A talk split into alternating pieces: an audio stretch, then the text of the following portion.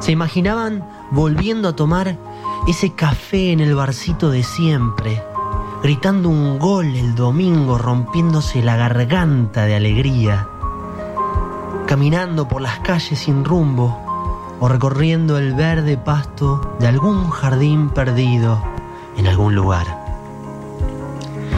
Pero como en todo cuento fantástico, sabían, sabían que tenían que esperar, que el momento ya iba a llegar, que como el héroe de todas las películas, el camino era difícil, largo, y había muchos obstáculos que sortear. Pero que al final,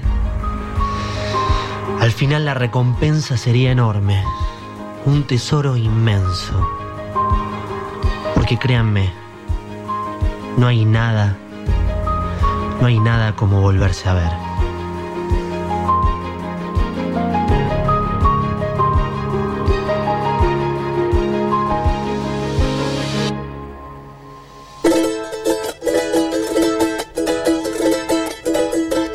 Del Carmen y Mario te llevan de recorrida turística y cultural por el país, con su original propuesta, hablando en el mismo idioma. La Patagonia, cataratas, termas, sierras, lagos, playas y la mejor música folclórica. María del Carmen Escalante y Mario Gromas hacen todos los domingos a partir de las 9 y hasta las 11 en el mismo idioma.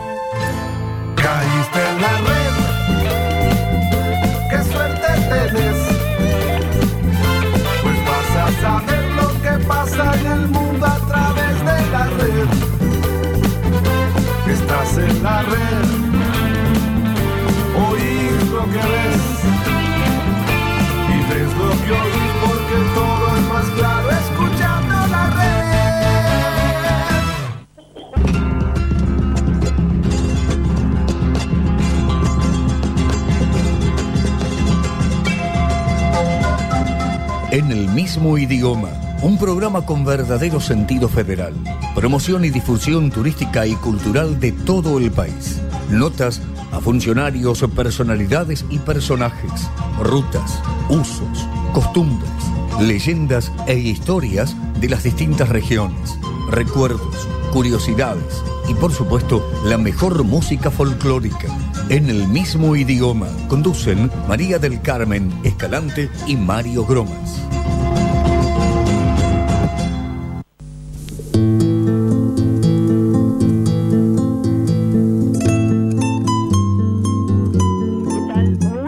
Muy, buenos días, queridos amigos. Este 19 de abril del año 2020, un año realmente va a quedar marcado en la historia, ¿no? Tan especial. Pues el día en que se paralizó el mundo, el año que se paralizó el mundo realmente, que nos va a cambiar la vida a todos, que nos está cambiando, donde increíblemente tenemos que estar encerrados nosotros y cubriendo las calles de varias ciudades, los animales en un libre albedrío, ¿no? Buscando comidas muchas veces. También se está sanando el planeta, llegando a la conclusión que realmente el enemigo número uno que tiene el planeta y la naturaleza es el hombre, increíblemente, ¿no? Esperando y rezando y orando para que se encuentre una cura, que se encuentre una vacuna, algo que sane esta terrible enfermedad que está diezmando la humanidad, ¿no? ¿Verdad, Mario? Muy buenos días. Buen día, buen día la audiencia. Sí, así es. Eh, ver eh, la filmación en Delfines por Venecia era impensado, entre otras cosas, ¿no es cierto? Los, eh, cuando uno, en la revancha, digo yo, cuando uno está encerrado, los animales eh, que son verdaderos dueños de, la tierra, los espacios libres, eh, y a veces los encerramos, hoy, hoy están sueltos. A veces digo los encerramos porque los zoológicos, los circos, ¿te acuerdas? Los circos, un león no podía vivir adentro de una jaula permanentemente. Entonces, bueno, ha cambiado toda esa historia y hoy lo vemos reflejado las imágenes que vienen de todo el mundo. Pero déjame decir algo, porque estamos viendo cosas que son irrisorias. Irrisorias me refiero a que sí, te pueden cuidar. Me refiero a, esta disposición de los mayores de 70 años. Hay mucha gente que tiene que trabajar con 70 años para sentirse útiles, porque están muy bien físicamente, porque están eh, en la plenitud, entonces, eh, y porque la jubilación no les alcanza a muchos, con una jubilación de 15 mil pesos por mes, con toda la inflación que hay, no puede alcanzar, y lo sabemos todos. Entonces no se puede depender de los hijos y de los vecinos. Y estos colaboradores que se anotan en Buenos Aires, que no sabes quiénes son, porque no podés meter a cualquiera en tu casa para que vaya a pagar un impuesto y llevar la plata o acompañarte a cobrar una jubilación. Eh, esto también sirve para tapar muchas cosas, porque se está hablando cuasi moneda, la el, el presidente, pero también eh, hay temas inconclusos, o sea, no hay un peso en la Argentina y nadie sabe qué es de los de todos los préstamos que, que se dieron en el gobierno anterior, nadie rinde cuentas, no hay una auditoría, no hay nada, se está viendo cómo se paga la deuda alegremente, parece que hubiera un pacto de silencio. Eh, o el oro que, que, se denunció que se iba a Inglaterra para custodia, no dar, meter el zorro en el gallinero. Cosas así, cosas que eh, a uno le da bronca porque hace las cosas bien. Y nosotros tratamos de seguir trabajando de la misma manera como antes. Y creo que cuando vos te moves en la, en la calle con responsabilidad, lejos de, de la gente, haciendo la escuela como corresponde, somos los más conscientes que los eh, que los eh, los que hacen CEF, que salen a un lado, o aquellos que abandonan la cuarentena para irse a un eh, country, o aquellos que andan sin barbijo, como el mismo presidente, eh, que tiene que hacer, tiene que usarlo, dar el ejemplo, porque si vos no, no, no das el ejemplo, entonces ¿Por qué nosotros tenemos que seguir las indicaciones de lo que no se hace?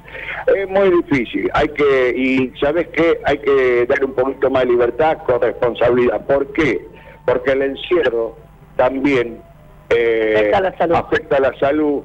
la psiquis, y entonces guarda que eso es peligroso, que no aparezcan eh, este hechos para lamentar después, ¿no? Claro. A raíz de los problemas psíquicos puede generar el encierro. Y aparte, lo de 70, ya termino, lo de 70 también necesita mucha gente moverse, mover las piernas, que el aparato circulatorio tiene que funcionar, eh, no, no, no quedarse encerrado para hacer una vida sedentaria, que es lo que te recomiendan que no hagas.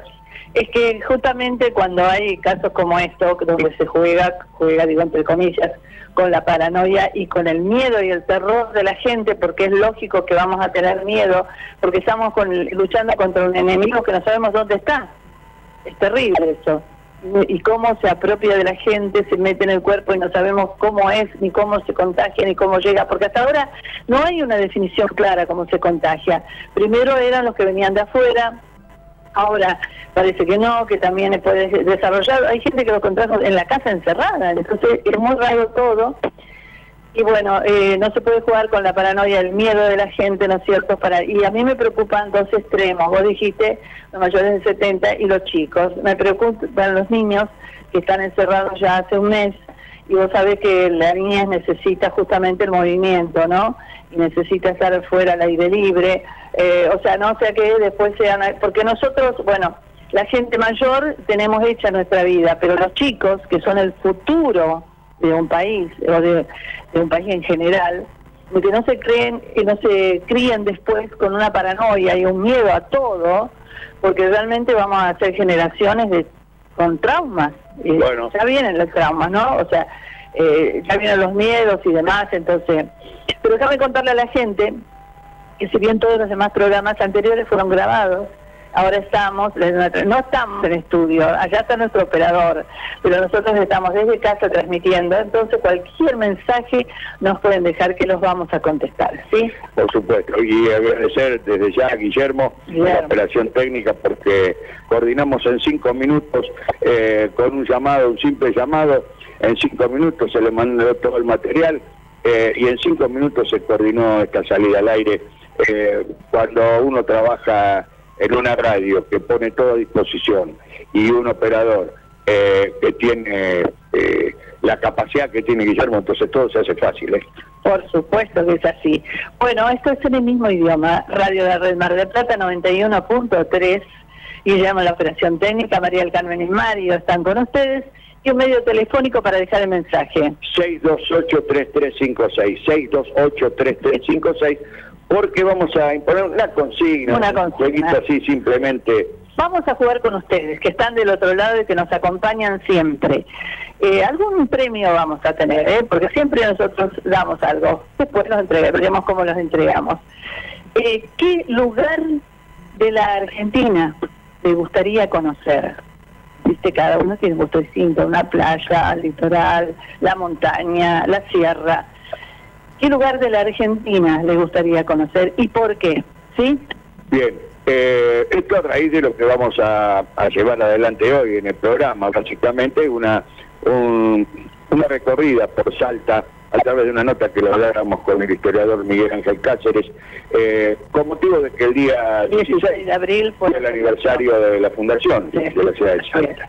Así que en base a eso, entonces dijimos, dice Carmen, ¿por qué no, no, no invitamos a la gente a que se comunique al 628-3356 para entonces, eh, sí, comentar qué les gustaría conocer, qué lugares, y a lo mejor quién le dice que en algún momento, así como una vez fuimos con invitados, con por sorteo, a, San Juan. a San Juan para la Fiesta Nacional del Sol, una vez que se reanude toda esta actividad, a lo mejor quién se, eh, les dice que podamos eh, hacer algo similar para alguna otra provincia. ¿Quién le dice? Ami- amigos hay por todo el país, funcionarios amigos hay por todo el país. Entonces, basta que esta, esta, eh, esta situación sea superada y pueda reaccionar esto, esto que aflige también al sector del turismo, hotelería, gastronomía, pueda solucionarse un poco, entonces pensar en la nueva promo- forma de promoción. Así es. Bueno, Guillermo, el aire es tuyo. Ah, Vamos a comenzar con un salteño, ¿eh? Un salteño que estuvo en la radio con nosotros, me acuerdo, compartió en Reyes un brindis, una gran persona realmente. ¿eh? Nos referimos al Chango Nieto, que nos dejó toda su obra con esta hermosa samba de espuma y de sal.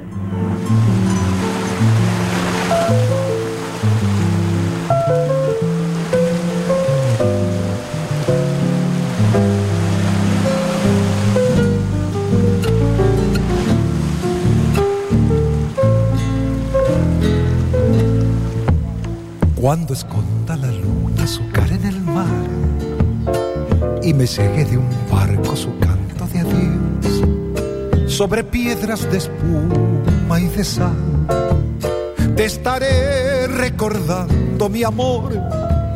Sobre piedras de espuma y de sal me hallará la mañana buscando tu voz. Han querido llevarte muy lejos de aquí sin saber que lo nuestro no tiene final. El olvido no pasa por mí, ni otros brazos te pueden cambiar. El olvido no pasa por mí, lo que dure mi vida te voy a esperar.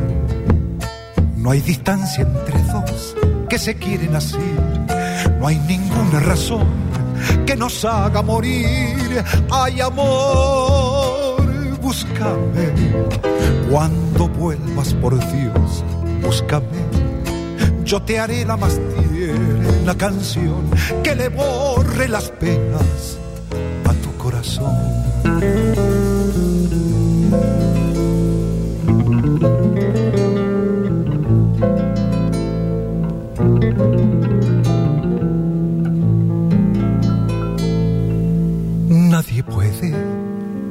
Pudo, ni nunca podrá entibiar la pasión que sentimos los dos.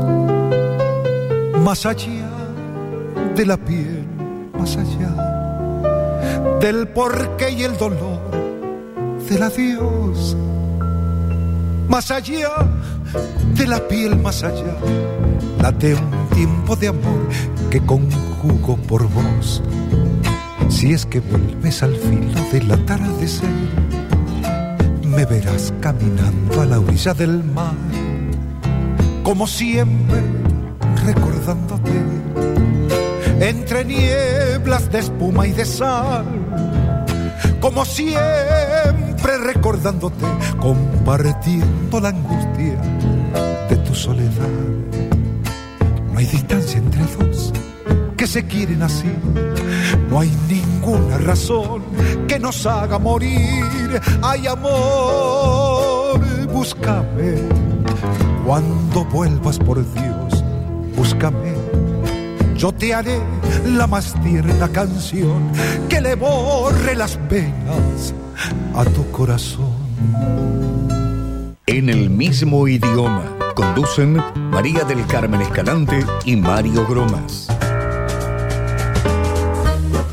Desde 1962, Bambina, la mejor selección en frutas y verduras, carnes, calidad mixio, además, encurtidos. Bambina, Brown 2335. La Taurina, almacén autoservicio, gran variedad de vinos, licores y quesos, especialidades, jamones italianos y españoles, quesos de cabra y oveja, cantimpalos, sopresatas y otros encurtidos. La Taurina, Santiago del Estero, esquina Brown. CENIT informa reprogramación de viajes. Ante la suspensión del transporte de pasajeros declarada por el Poder Ejecutivo Nacional, informamos que para todos los pasajes nacionales e internacionales, con fecha de viaje hasta el 31 de marzo inclusive, se les permitirá el cambio o reprogramación a 365 días sin cargo alguno, siempre y cuando que sea la misma calidad del servicio al mismo destino. Podés reprogramar tu viaje. Escribinos a canjes arroba callcentercdlu.com.ar. En el asunto, agrega por favor el número de boleto y DNI para una mejor atención. Solo podrá realizarse un cambio sin cargo siempre y cuando que sea la misma calidad de servicio al mismo destino. Entre todos nos cuidamos. Zenit, atención al cliente 011 4000 5202. Neuquén es tu destino. Lagos de origen glaciarios rodeados de montañas nevadas. Circuitos de los siete lagos. Otoño con colores maravillosos. Pistas de esquí increíbles. Termas excelentes para la salud. Norte neuquino con tradiciones muy marcadas. La invernada, la veranada. Gastronomía para los paladares más exigentes. La pesca de la trucha. La religiosidad en su punto cúlmine con el Vía Cristi y el Cristo Luz. No lo dudes. Neuquén es tu destino.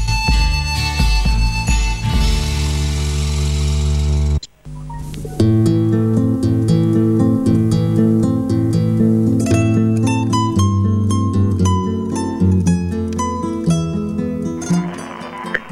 sí, buen día. Bueno, para el programa de Carmen y Mario, de un lugar que realmente me gustaría conocer con mi esposa sería la ciudad de Salta, la provincia de Salta. Es un tema que lo tenemos en carpeta y algún día, después que pase todo esto, ojalá lo podamos hacer. Que tengan un buen día y gracias.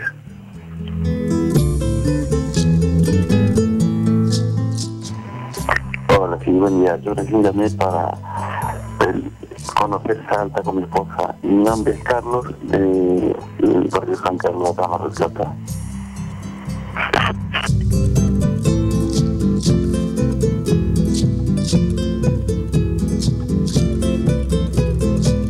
Estás escuchando en el mismo idioma con la conducción de María del Carmen Escalante y Mario Gromas. Te invitamos a que te comuniques con el programa al 628 3356. Bien, Guille, gracias. Eh, gracias, Carlos, por el llamado. Y sí, Salta, no sabes, porque no es solamente Salta.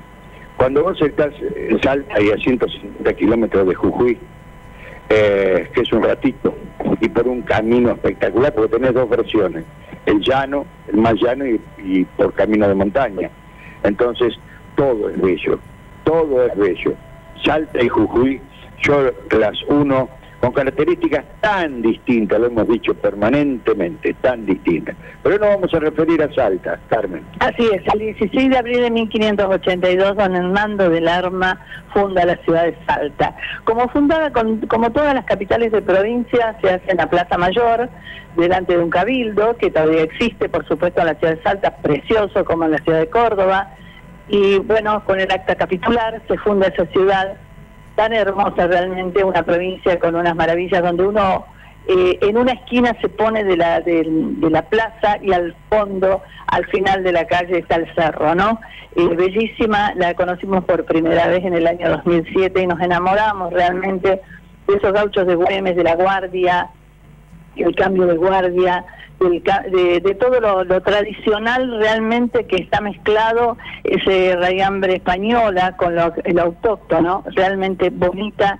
También fuimos eh, testigos de que se levantaba, Mario, el asfalto de la parte central, de la peatonal y de la plaza, para volver a poner los adoquines, para hacerlo aún más colonial, más ser autóctona de lo que era, ¿no? Porque eh, se había mantenido de las cuatro cuadras que circundan eh, a la plaza, tres estaban con el adoquín original y una nadie sabe, sabe por qué se había puesto asfalto, se había levantado el adoquín. Bueno, eh, en la gestión que estaba eh, como secretario de Turismo nuestro amigo Bernardo Horacio de Aragón, eh, se volvió a poner adoquín para uniformar todo. Que es educación principal, fue frente al, al museo eh, donde están las momias de, de las, del, man, el man, es decir, muchas cosas históricas.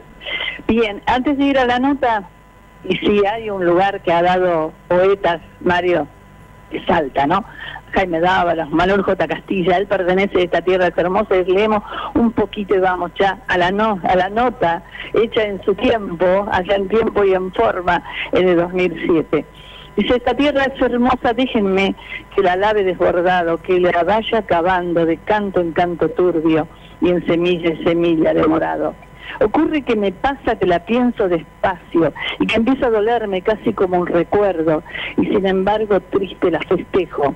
Mato los colibríes que la elogian, como quien apagara los pétalos del aire ondeo como un niño ángeles y campanas, y cuando así dolido la desnudo, cuando así la lastimo, me crece, ay, una lágrima en la que pena sí me reconozco. Digo que me le entrego, digo que sin saberla voy amando, y digo que me vaya perdonando, y en un perdón y en otro que le pido, digo que alegremente voy sangrando. Vamos a la primera parte de toda esta serie de notas que, eh, que hemos... Eh reeditado, digamos, ¿no es cierto? Porque la historia se puede, se escribe de la misma manera hoy, eh, lo que sucedió en Salta, cómo se fundó, eh, la vamos a leer de la misma manera hoy que hace un tiempo. Vamos con la primera parte, la nota con Miguel Ángel Cáceres, un historiador de aquello.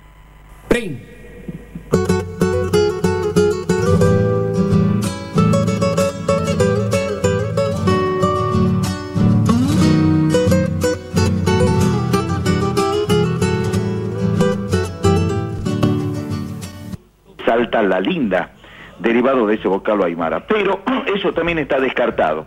Hoy los historiadores hemos ya consensuado y estereotipado el concepto de que Salta deviene de una comunidad de antiguos, de indígenas, de antiguos este, pobladores de nuestro territorio, pre-españoles o prehispánicos, y que fueron los saltas. Lo único problema que tenemos es, que hemos ubicado muchos yacimientos arqueológicos en la capital de Salta, pero no sabemos cuál de ellos, eh, eh, digamos, eh, fue habitado por los Salta que da lugar al nombre.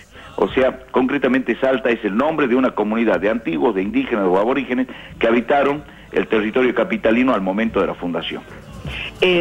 Profesor, historiador, mire, hemos recorrido los valles calchaquíes. Por supuesto, aparte de los lugares que arqueológicamente todavía siguen dando, ¿no? Testimonios de las eh, culturas calchaquíes diaguitas, me llamó la atención en las innumerables iglesias que recorrimos, antiquísimas de esos valles, toda esa influencia del Cusco, ¿no? Del, digamos, del camino, de lo que era el camino del Inca, ¿verdad? Bueno, eh, em, sí, sí, sí, están dentro, digamos, de una de una lógica o dentro de una dialéctica muy común en el análisis. Primero usted dice calchaquí o calchaquíes.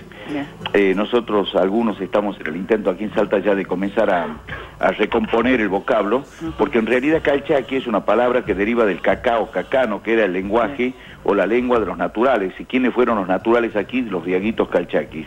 Y ese, esa palabra no se acentúa, porque no acostumbraban a acentuar las palabras agudas y era un lenguaje de tipo guteral.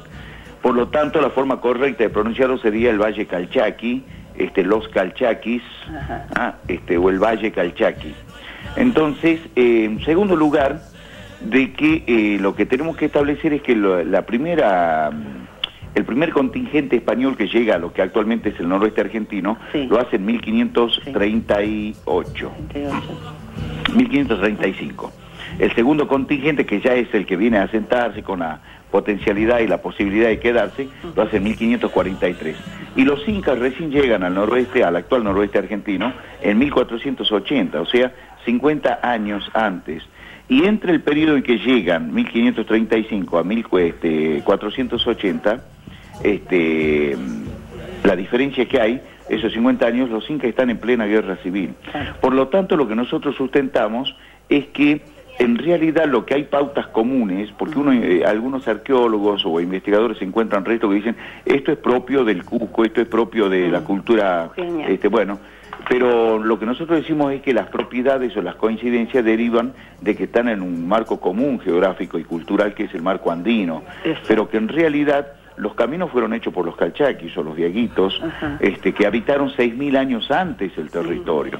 Entonces se imagina que uno quiere imponer como propio bases culturales de, un- de una cultura importantísima que llegó 50 años antes y menospreciar, olvidar o menoscabar o olvidarse de todo un estrato cultural que tiene 6.000 años. Entonces creo que la lógica por más elemental que sea, este, está sustentando otro posicionamiento.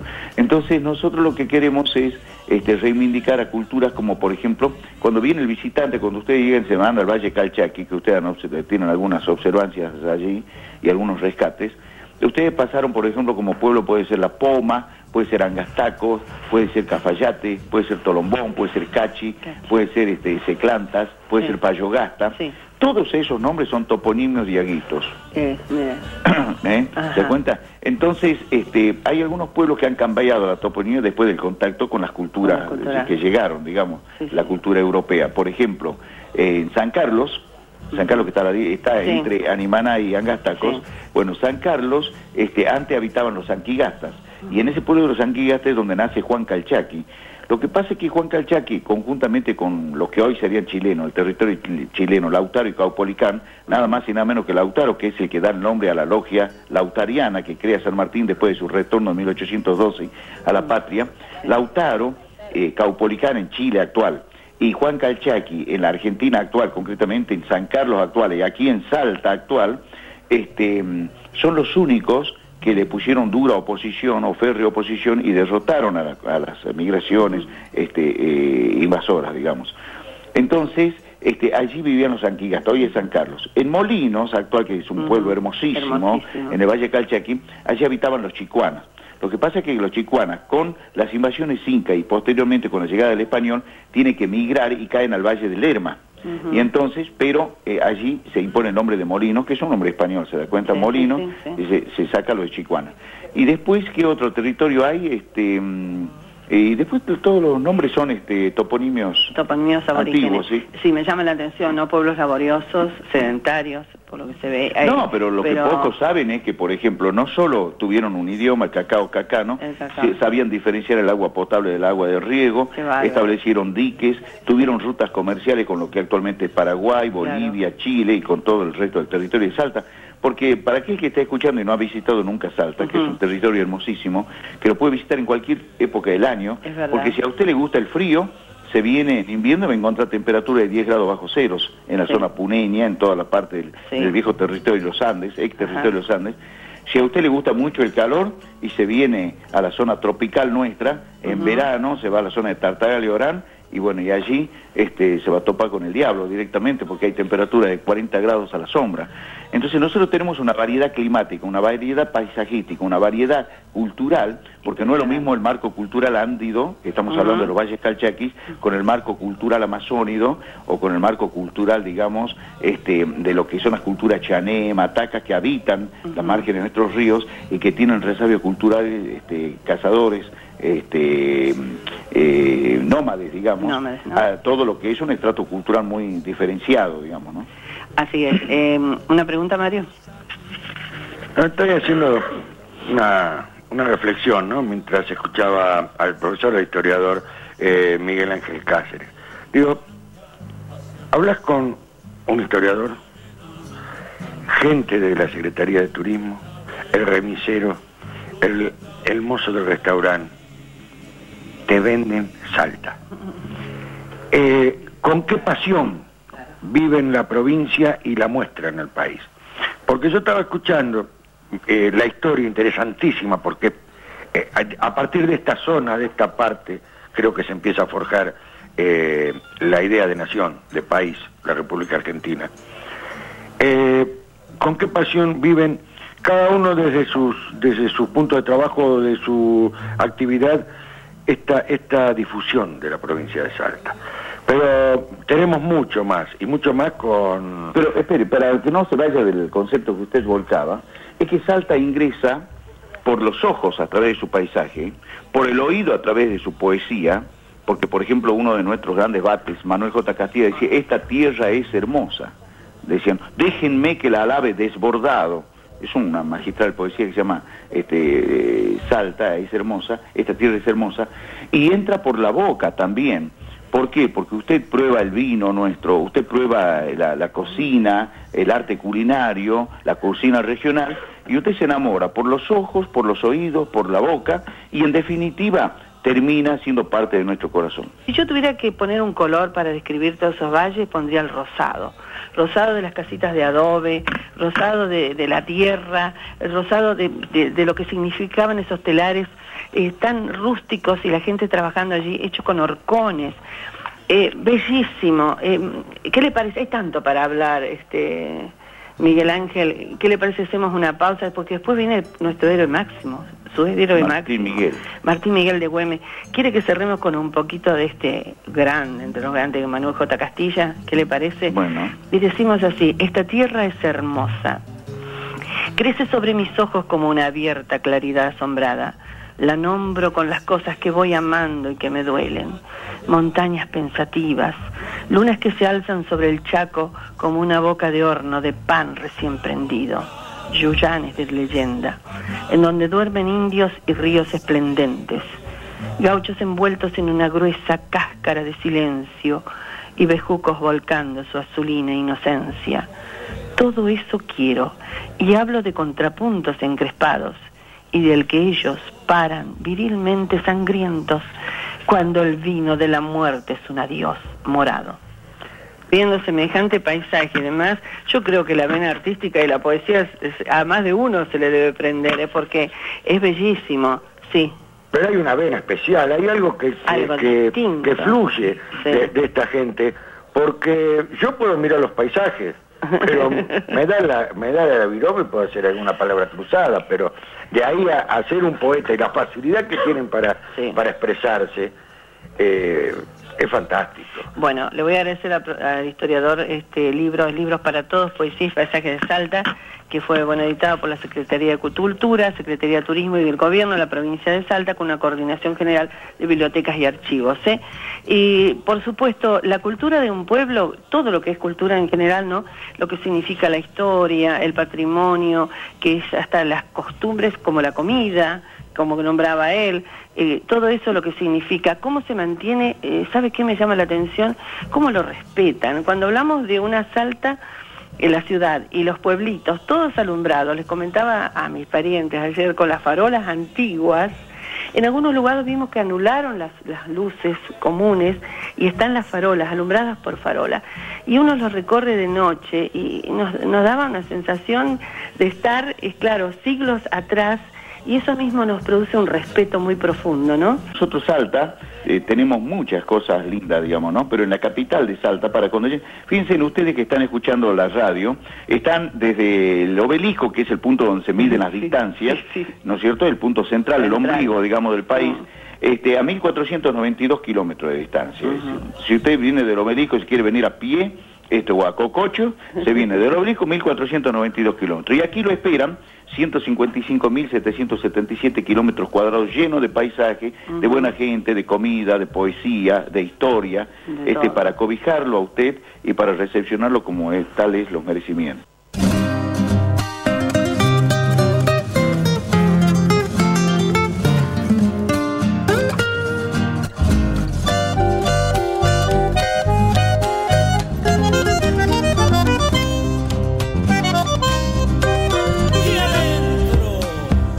Sigue tu recuerdo por donde vaya.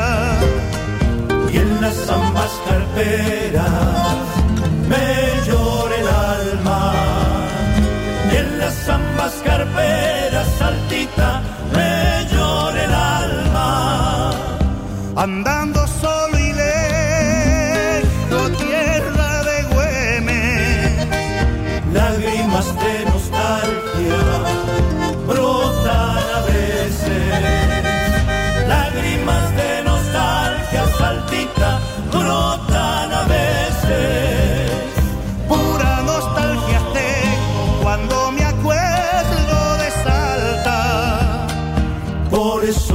eso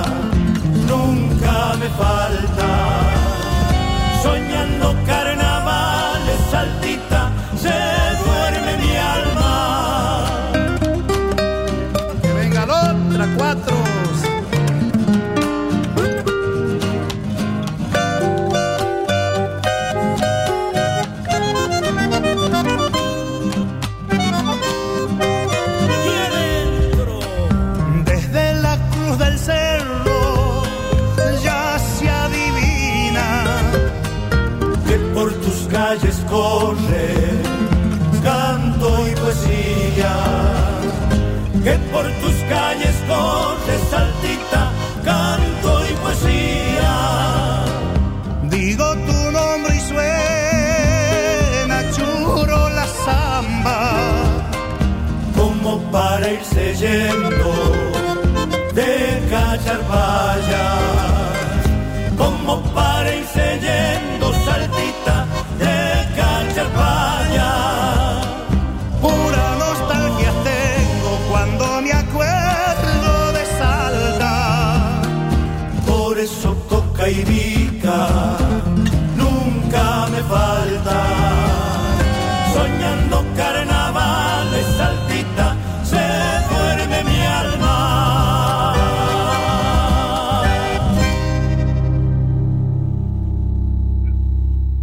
María del Carmen Escalante y Mario Gromas hacen en el mismo idioma.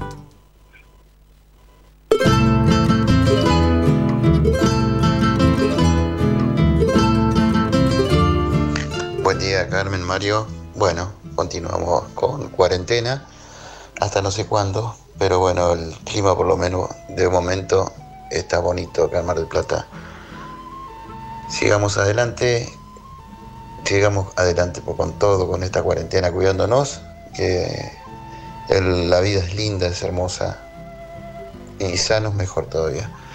Bueno, que tengan un buen día, gracias por pasearnos por toda la República Argentina tan bonita que es.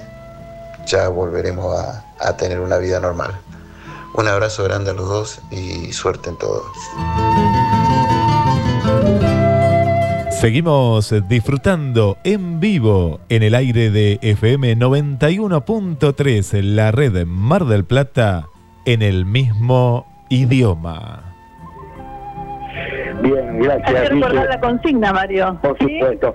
Te puedes comunicar al 628-3356 y comentarnos eh, qué lugar les gustaría visitar de este país, a lo largo y a lo ancho, los paisajes, si uno va por el litoral, si uno va por el, nor, el noroeste, por Cuyo, la Patagonia hermosa, donde tiene eh, uno va por Chubut que, o, o Río Negro que tiene los dos frentes, el cordillerano y el costero, donde Cuyo tiene lo, eh, tiene para mostrar muchísimo a través de Mendoza, a través de, de San Juan, a través de San Luis, eh, o pasarse de San Juan a La Rioja eh, por esos esos colores terracota que tiene La Rioja.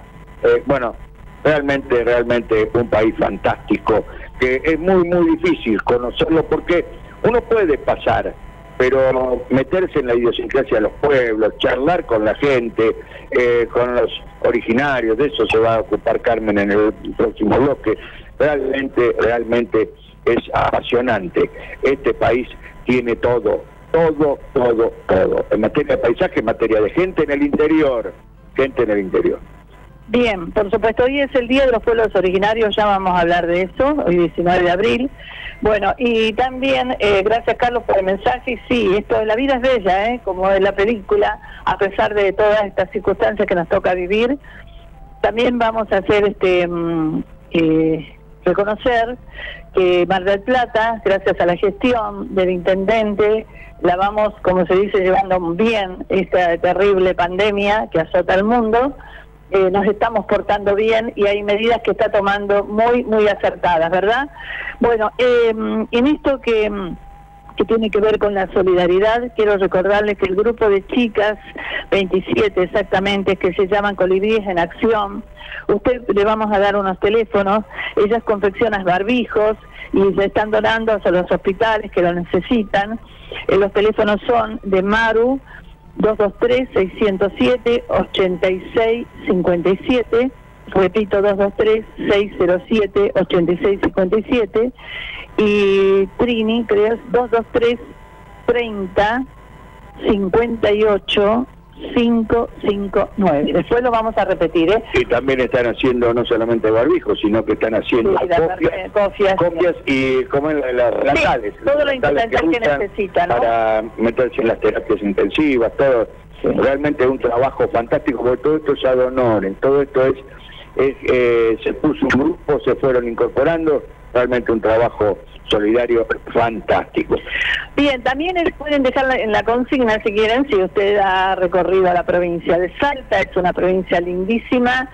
que Yo aprendí a conocer eh, a través de, bueno, como decía Bernardo Aragón, y también de un gran amigo, de Gustavo Escriba, que ojalá nos esté escuchando junto a su familia, aprendí a conocer la Salta, ¿no? Y a quererla, y a quererla. Después verla en vivo y en directo en el año 2007, que son las notas que estamos dando en este momento reciclando para ustedes, eh, realmente terminé de enamorarme y era cierto lo que me contaban. Y luego que la visitamos tres veces más, ¿no es cierto? exacto. Hacia septiembre, para la, la para la celebración Virgen de la Virgen. para de el. Bien.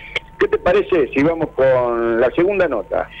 628-3356, la línea telefónica, 628-3356. Y esto hablaba María del Carmen, una pregunta muy, muy, muy linda para las respuestas. Espectacular, como con una claridad eh, de conceptos y conocedor de la historia de Salta, como la, la palabra de Miguel Ángel Cáceres.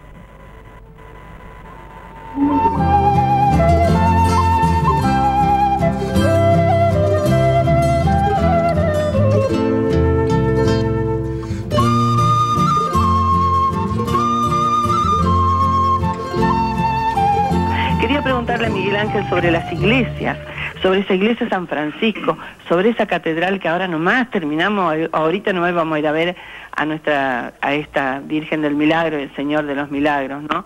Con esas fiestas patronales, este pu- pueblo tan, pero tan católico realmente. Bueno, es así, es así, este, mm, porque desde la fundación, usted sabe que en los viejos tiempos las iglesias cada una contenía un cementerio en su lateral, porque y de la vieja estructura organizativa y administrativa que eran las parroquias y de ahí vienen los parroquianos.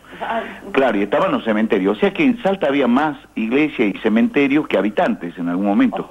Porque cuando se reparten los égidos, teníamos la iglesia matriz, que hoy es la catedral donde están nuestros patronos, que ahora en septiembre Salta se, se engalana de una manera muy particular, porque el 15 de septiembre tenemos la procesión de los patronos de Salta, que son el Señor y la Virgen del Milagro. Lo interrumpo un minutito, eso Mm. que dijo cada iglesia, hemos recorrido los valles y a veces había Dos casitas, no más, ahí en los valles. Sí, pero, no puede estaba la faltar. iglesia. No, no puede faltar. Estaba claro. la capillita, sí. Bueno, este, entonces eh, estaba la iglesia de la Matriz, donde había la catedral, después estaba la iglesia de los curas jesuitas, donde hoy está el Centro Cultural América, muy cerquita del Museo de Alta Montaña para los visitantes que van a encontrar allí este, a los niños del Yuyayaco, Ah. ¿no? Entonces ahí en la misma vereda está eso, ¿no? Para que se ubiquen. Después está la iglesia de San Francisco, cerquita del Cerro San Bernardo. La iglesia de San Francisco no solo es considerada una, una belleza arquitectónica, sino que hasta hace muy poco, no sé si sigue siendo, pero por lo menos hasta hace poco era la iglesia que tenía la torre más alta de América, porque eh, dada la, la altura que tenemos. Y eh, la iglesia de San Francisco Belgrano, después de la batalla de Saltillo, hizo oficiar una misa en homenaje a todos los caídos, tanto españoles como, como compatriotas, digamos. Y al ladito del Cerro San Bernardo está el convento de San Bernardo. Eh, hacia el oeste, hoy está convertido en una escuela, la están refaccionando, la escuela de Zorrilla, pero ahí estaba el viejo templo de los Mercedarios. Y haciendo el circuito este del Templo de los Mercedarios que están en el actual 20 de febrero y Caseros, viniéndose por la calle Caseros, que los chalchaderos cuando cantan el cocherito hablan de la calle Casero, por cuánto me va a llevar a la vieja calle Casero frente al pancero, me va a dejar. La calle Caseros, que era una de las calles principales del casco céntrico, que es donde está el cabildo histórico, todo por allí venía el viejo túnel de Salta, que partía de los Mercedarios, llegaba al templo de los jesuitas, cruzaba hacia el Cabildo, iba hasta el San Francisco y culminaba en el templo de los Mercedarios. Y en cada uno de estos lugares había un cementerio, ¿no? O sea que, este, como ustedes han podido observar, en cada pueblo, en cada lugar, siempre hay una presencia, digamos, de manifestación religiosa, que eso deviene de la época de la conquista, ¿no? Las calles son angostas, las veredas angostas, porque es un resabio de la influencia mora. Los moros invadieron casi durante ocho siglos España y transmitieron culturalmente eso, al mismo que el aljibe y la almohada, por ejemplo. ¿no? Claro. Bueno, y después, o sea que este, cuando ustedes trepan al Cerro San Bernardo, el Cerro San Bernardo, nosotros estamos rodeados de cerros y montañas, por donde vaya porque estamos en una zona ándida. Pero, a pesar de que tenemos zonas, reitero, de, de- de selva, el Baritú es una preciosura, bueno, tenemos todos los climas, todos los paisajes, eh, toda la fitogeografía que usted puede imaginar, pero mm, especialmente cuando nosotros este, nos trasladamos, eh, estamos en capital, tenemos unas serranías hacia el este donde se destaca el Cerro San Bernardo. Y al Cerro San Bernardo, que tiene 223 metros de altura, que se puede llegar en vía automovilística, se puede llegar por vía terrestre, porque hay todo un caminito muy lindo para treparlo e ir mirando una panorámica de Salta, y lo puede hacer también en un- a través de un teleférico. Y cuando uno observa esa panorámica sin igual, porque son pocos los los lugares donde uno pueda tener esa visión, se da cuenta de por qué aquello que caracterizan que Salta es una ciudad de planta romana. Es decir, porque cuando se fundó el 16 de abril de 1582, de parte del licenciado en Derecho Hern- Hernando de Lerma, este, se hizo una cuadratura del ejido fundacional del estilo romano, digamos, como Claro. hacían los romanos sus ciudades, con calles este, largas, rectas, a pesar de que uno lo mira de arriba y dice, pero no están tan rectas las calles, tan medias chuecas, porque después algunas calles se trazaron reemplazando algunos este, accidentes naturales. Por ejemplo, la calle Belgrano, ahí estaba un tagarete de Tineo. La calle Alvarado, que estamos a nuestra izquierda, a 20 metros, estamos en la calle Alvarado, hasta allí llegaban las barrancas de un río cuando se fundó la ciudad de Salta, que ya no está el río. Entonces, cuando se trazó la calle, este, fue respondiendo, digamos, a esos vericuetos y es media chuequita, digamos, ¿no? Ajá, Pero es una ciudad de estilo de planta romana, donde ustedes van a poder palpitar el silencio, el paisaje, el colorido, este, los mensajes, porque los silencios nuestros tienen profundos mensajes, y donde ustedes van a poder concomitar y correlacionar la presencia de quienes han llegado a aportarnos, porque los que llegan dejan y llevan cosas. Nosotros esperamos que lo que dejen nos sirva y que lo que se lleven no sea algo que afecte a nuestro patrimonio cultural. Así que con esto le digo que cuando vengan a visitar, visitar Salta y vayan a ver las cuadras, la- la- las cuevas pintadas de Guachipas o vayan a visitar los yacimientos arqueológicos, traten de no causar daño porque están haciendo en detrimento de un bagaje cultural sin igual. La primera vez que ingresó un tren a Salta llegó hasta el centro, hasta la Plaza 9 de Julio. Eso ocurrió un 9 de julio de 1891. Y el maquinista era un porteño, este Saporiti. Entonces ustedes van a encontrar todo ese bagaje mixturado con lo que nosotros tenemos desde siempre en esa alforja bendita y que se la ponemos a disposición.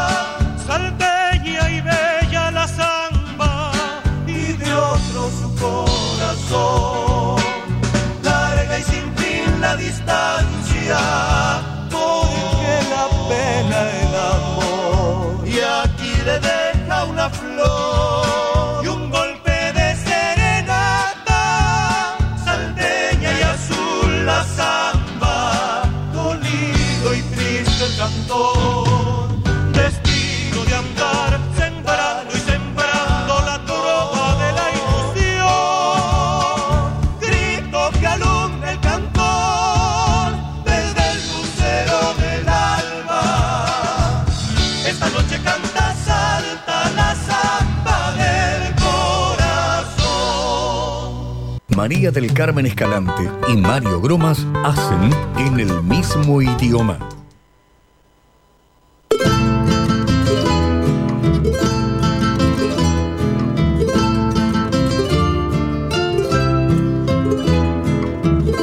Te invitamos a comunicarte en el mismo idioma al 628-3356. En el mismo idioma, con la conducción de María del Carmen Escalante y Mario Gromas. Bien, gracias. Gracias, Guillermo. Carmen. Bien, hoy es el Día de los Pueblos Originarios. Esta fecha se instituyó en conmemoración al primer Congreso Indigenista Interamericano realizado en México en 1940, con el objetivo de salvaguardar y perpetuar las culturas aborígenes de todo el continente. Un 19 de abril del año 1940 se celebró en México el primer Congreso. En esa oportunidad se reunieron en asamblea los caciques representantes de las culturas aborígenes de diferentes regiones del continente americano, en el que trataron también temas referentes a la situación social, escuchen, eh, año 1940, a la situación social que vivían y buscar un camino común para enfrentar las adversidades. Como consecuencia de este Congreso, se organizó el Instituto Indigenista Interamericano, que en la actualidad tiene su sede en México y depende de la Organización de los Estados Americanos OEA. Así se instituyó el Día Americano del Indio en conmemoración a este acontecimiento que hoy se celebra como Día de los Pueblos Originarios. En 1945, por decreto del Poder Ejecutivo Nacional, la República Argentina reconoció esta fecha como reivindicatoria de los pueblos aborígenes. Empobrecidos y relegados, los pueblos originarios de americanos no tienen, no pretenden privilegios por su condición de ser los auténticos de herederos de la tierra, ¿no? Su condición de primeros habitantes del continente, solo necesitan que se los trate como iguales, que se les reconozca el derecho a la tierra donde habitan, la igualdad de oportunidades laborales y de estudio y el respeto a los valores de la cultura. Y vamos a hablar así un poco, ah, Les contaba también que en el año 2000 nuestro país ratificó el convenio número 169 de la OIT, por la cual el Estado argentino reconoce a los pueblos aborígenes derecho a su integridad cultural, tierras, sus formas de organización social, económica y su derecho consuetudinario aborigen. La huipala, ¿vieron esa bandera que tiene diferentes colores así en mosaico? En 1987, gracias a la iniciativa de un grupo de entusiastas investigadores y colaboradores adscritos del Instituto Nacional de Arqueología Boliviana, rescatando información existente sobre símbolos tradicionales en la cultura andina, diseñaron un símbolo con siete columnas y siete filas, son 49 cuadros, conformando un emblema cuadrado donde el color blanco ocupa la diagonal y los demás cuadros constituyeran una combinación de verde, azul, violeta, rojo, naranja y amarillo la huipala es bastante más que la bandera y el emblema de la nación andina y de los Aymará. Es la representación de la filosofía andina, simboliza la doctrina de la Pachamama, principio orden universal, y que constituye el espacio, el tiempo, la energía y nuestro planeta. Por eso el significado de la huipala es un todo. Actualmente símbolo de la resurrección de la cultura que fluyó de los primordiales cuatro estados, el Tihuantisuyo. En el centro está atravesada por una franja de siete cuadrados blancos que simbolizan las marcas, las comarcas, y los suyos las regiones, es decir, la colectividad y la unidad en la diversidad geográfica y étnica de los Andes. También representa el principio de la dualidad, así como la complementariedad de los opuestos, por lo tanto, unión de los espacios. Los cuatro lados de la Huipala conmemoran a los cuatro míticos hermanos Ayar, precursores de los cuatro estados del Tihuantisuyo, como a las cuatro festividades que representan las cuatro estaciones del calendario Aymara. La parte superior de la huipala se identifica con el sol, el día, la parte inferior con la luna, la noche. Y los significados de los colores son el rojo, el planeta Tierra, la capacha, es la expresión del hombre andino. En el desarrollo intelectual es la filosofía cósmica. Naranja representa la sociedad y la cultura es la expresión de la cultura, la preservación y procreación de la especie humana, es la salud y la medicina, la formación y la educación, la práctica cultural de la juventud dinámica. El amarillo es la energía y la fuerza, expresión de los principios morales, es la doctrina de la Pachacama y la Pachamama, la dualidad, las leyes y las normas, la práctica colectivista de hermandad y solidaridad humana el blanco, el tiempo y la dialéctica, la expresión del desarrollo y la transformación permanente, el desarrollo de la ciencia y la tecnología, el arte, el trabajo intelectual y manual. El verde representa la economía y la producción andina, riquezas naturales de la superficie y del subsuelo, la flora y la fauna. El azul, el espacio cósmico, el infinito, los sistemas estelares y los fenómenos naturales. El violeta, la política y la ideología andina, es la expresión del poder comunitario y armónico de los Andes, el instrumento del Estado como organizaciones sociales, económicas y culturales, la administración de un pueblo y de un país. Mirá Mario, cuántas cosas podemos aprender a través de los pueblos aborígenes. ¿eh? Y hablando de los pueblos aborígenes americanos, por supuesto no podemos dejar de invocar al imperio incaico, ¿no? Un imperio que realmente ha dejado una impronta de adelantos, de adelantos para el día de hoy que realmente nos asombran y las grandes comunidades guaraníes también. Lo ¿Qué te parece? Vamos a la música. Guillermo, vamos a la música. Nos identificamos, vendemos y volvemos en esto que es en el mismo idioma.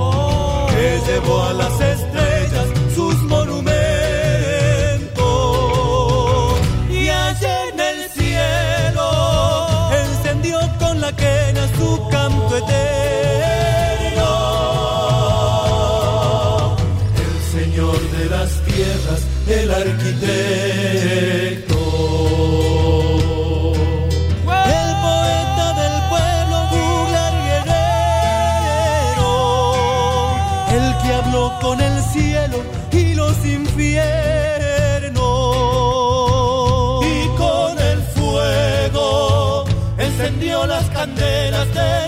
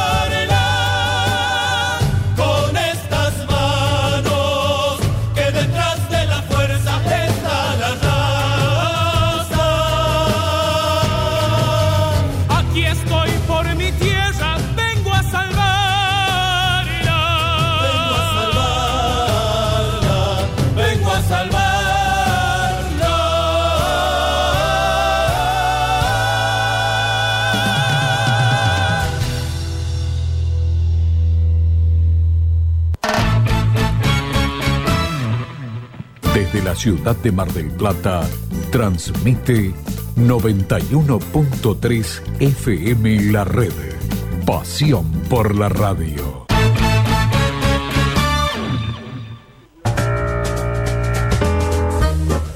Desde 1962, Bambina, la mejor selección en frutas y verduras, carnes, calidad mixio, además, encurtidos. Bambina, Brown 2335. La Taurina, almacén autoservicio, gran variedad de vinos, licores y quesos, especialidades, jamones italianos y españoles, quesos de cabra y oveja, cantimpalos, sopresatas y otros encurtidos. La Taurina, Santiago del Estero, esquina Brown. CENIT informa reprogramación de viajes. Ante la suspensión del transporte de pasajeros declarada por el Poder Ejecutivo Nacional, informamos que para todos los pasajes nacionales e internacionales, con fecha de viaje hasta el 31 de marzo inclusive, se les permitirá el cambio o reprogramación a 365 días sin cargo alguno, siempre y cuando que sea la misma calidad del servicio al mismo destino. Podés reprogramar tu viaje. Escribinos a canjes arroba callcentercdlu.com.ar. En el asunto, agrega por favor el número de boleto y DNI para una mejor atención. Solo podrá realizarse un cambio sin cargo siempre y cuando que sea la misma calidad de servicio al mismo destino. Entre todos nos cuidamos. Zenit, atención al cliente 011 4000 5202. Neuquén es tu destino. Lagos de origen glaciarios rodeados de montañas nevadas. Circuitos de los siete lagos. Otoño con colores maravillosos. Pistas de esquí increíbles. Termas excelentes para la salud. Norte neuquino con tradiciones muy marcadas. La invernada, la veranada. Gastronomía para los paladares más exigentes. La pesca de la trucha. La religiosidad en su punto cúlmine con el Vía Cristi y el Cristo Luz. No lo dudes. Neuquén es tu destino.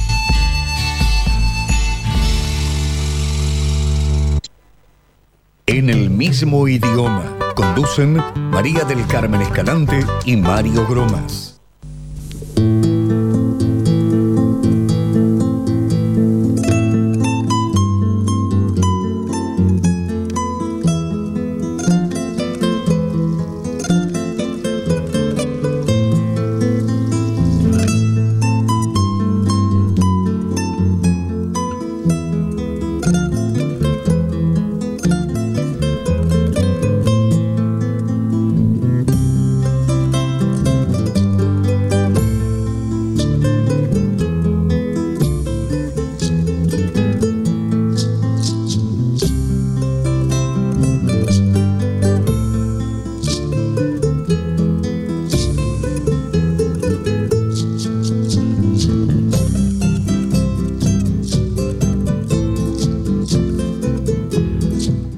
En el mismo idioma al 628 33 56 o ahora vía WhatsApp al 223 5 39 50 39. Seguimos disfrutando en el mismo idioma a través de FM La Red 91.3. Bien, gracias Guillermo.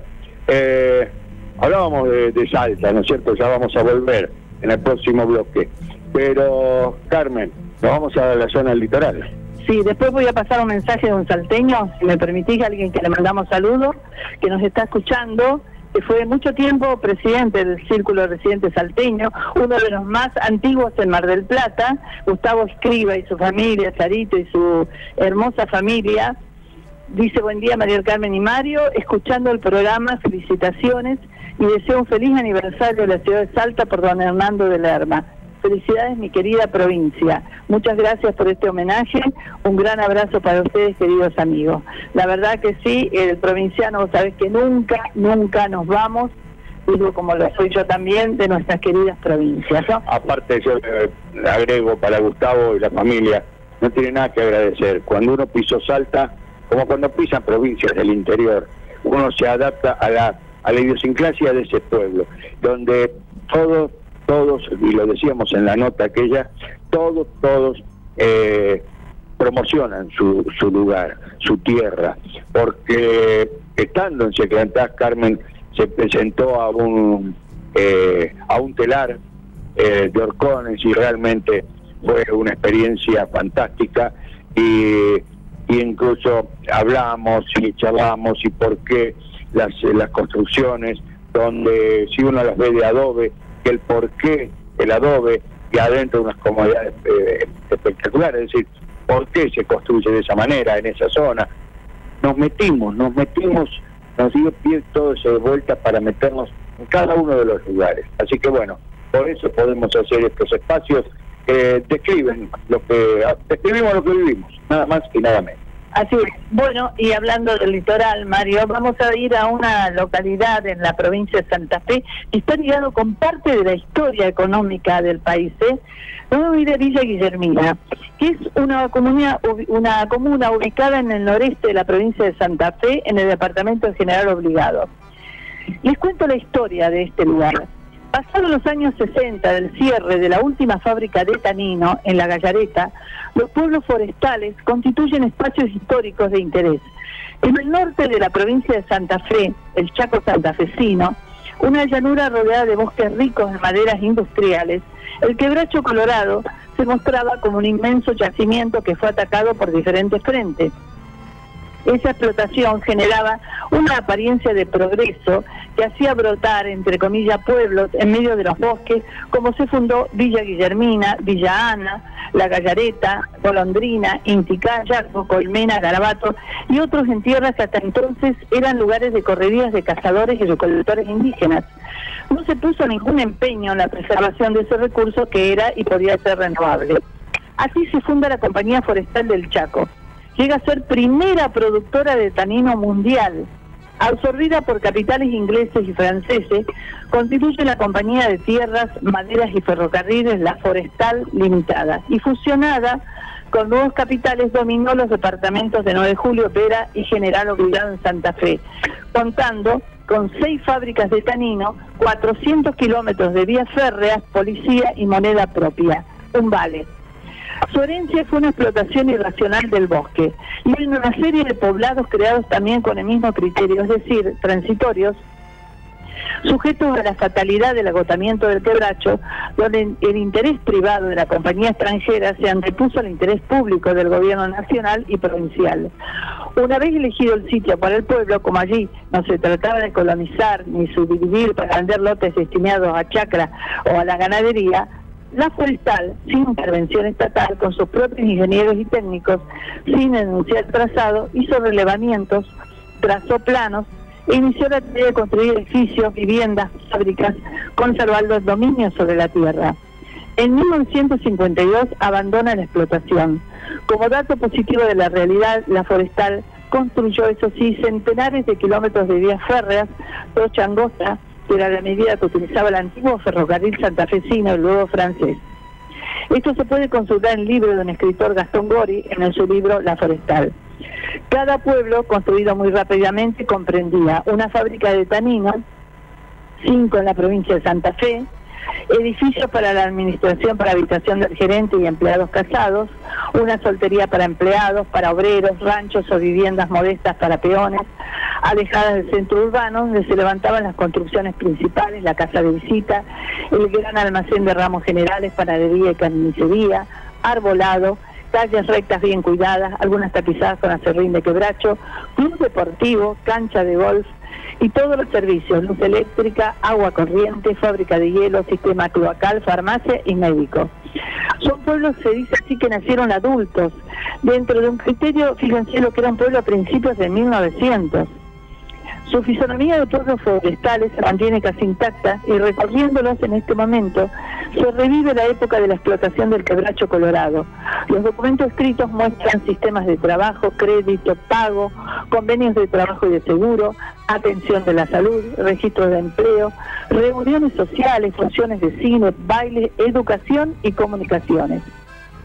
La Forestales se dejó así una historia muy polémica, historia fascinante, la nostalgia de una época de esplendor, la frustración en sucesivos intentos de reactivación de los pueblos a través de la industria, una mentalidad dependiente difícil de revertir y una idiosincrasia que prevaleció a las formas culturales foráneas. Qué historia interesante, Mario, ¿no? Estamos hablando en 1900, había electricidad y sistemas cloacales todo lo que significaba la luz eléctrica, las farmacias médicos y fábricas de hielo.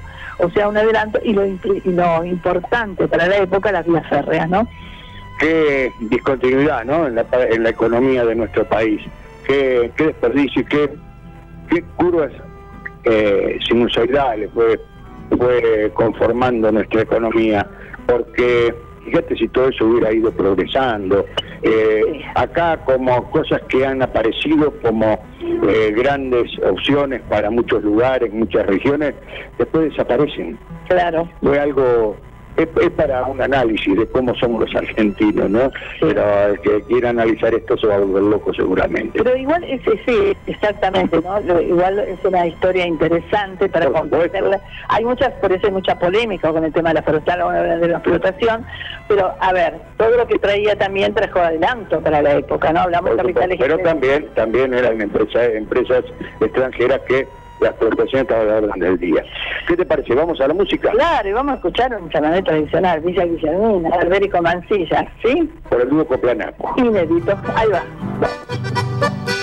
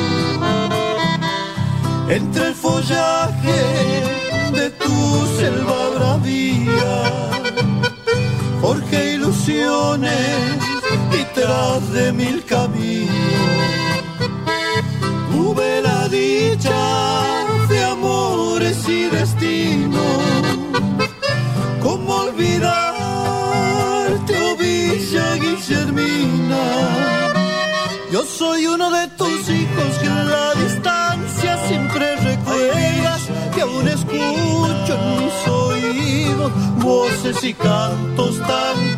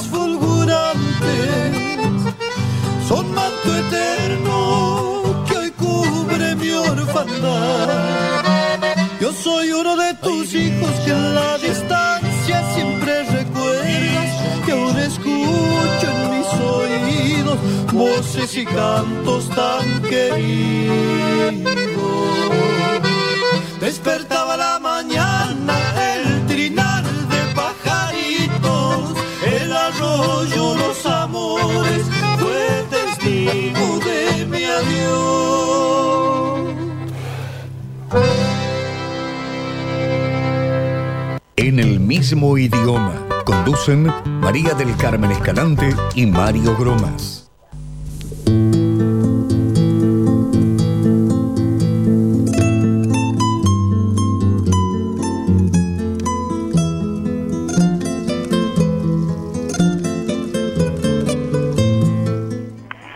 Sí, buenos días. Para saludar a María del Carmen Escalante, a Mario Bromas.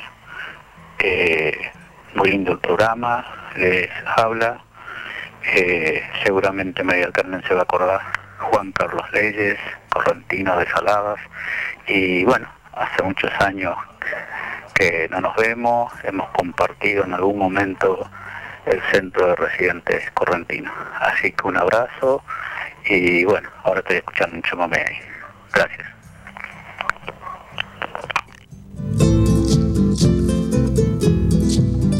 Seguimos disfrutando en vivo en el aire de FM La Red Mar del Plata en el mismo idioma. Esperamos tus mensajes 628 3356 o al WhatsApp 223 539 50 39. Bien, bueno, gracias Juan Carlos. Y cómo no me voy a acordar, ¿no? Esas hermosas épocas. Bueno, uno no, no deja de ser correntina jamás, aunque esté mucho tiempo en esta ciudad. Y recuerdo, sí, ¿no? Los encuentros, los almuerzos que terminaban siempre con esas chamameciadas. Y claro que sí, un abrazo grande, igual que otro mercedeño correntino que sabemos que está en la audiencia, Horacio Torres.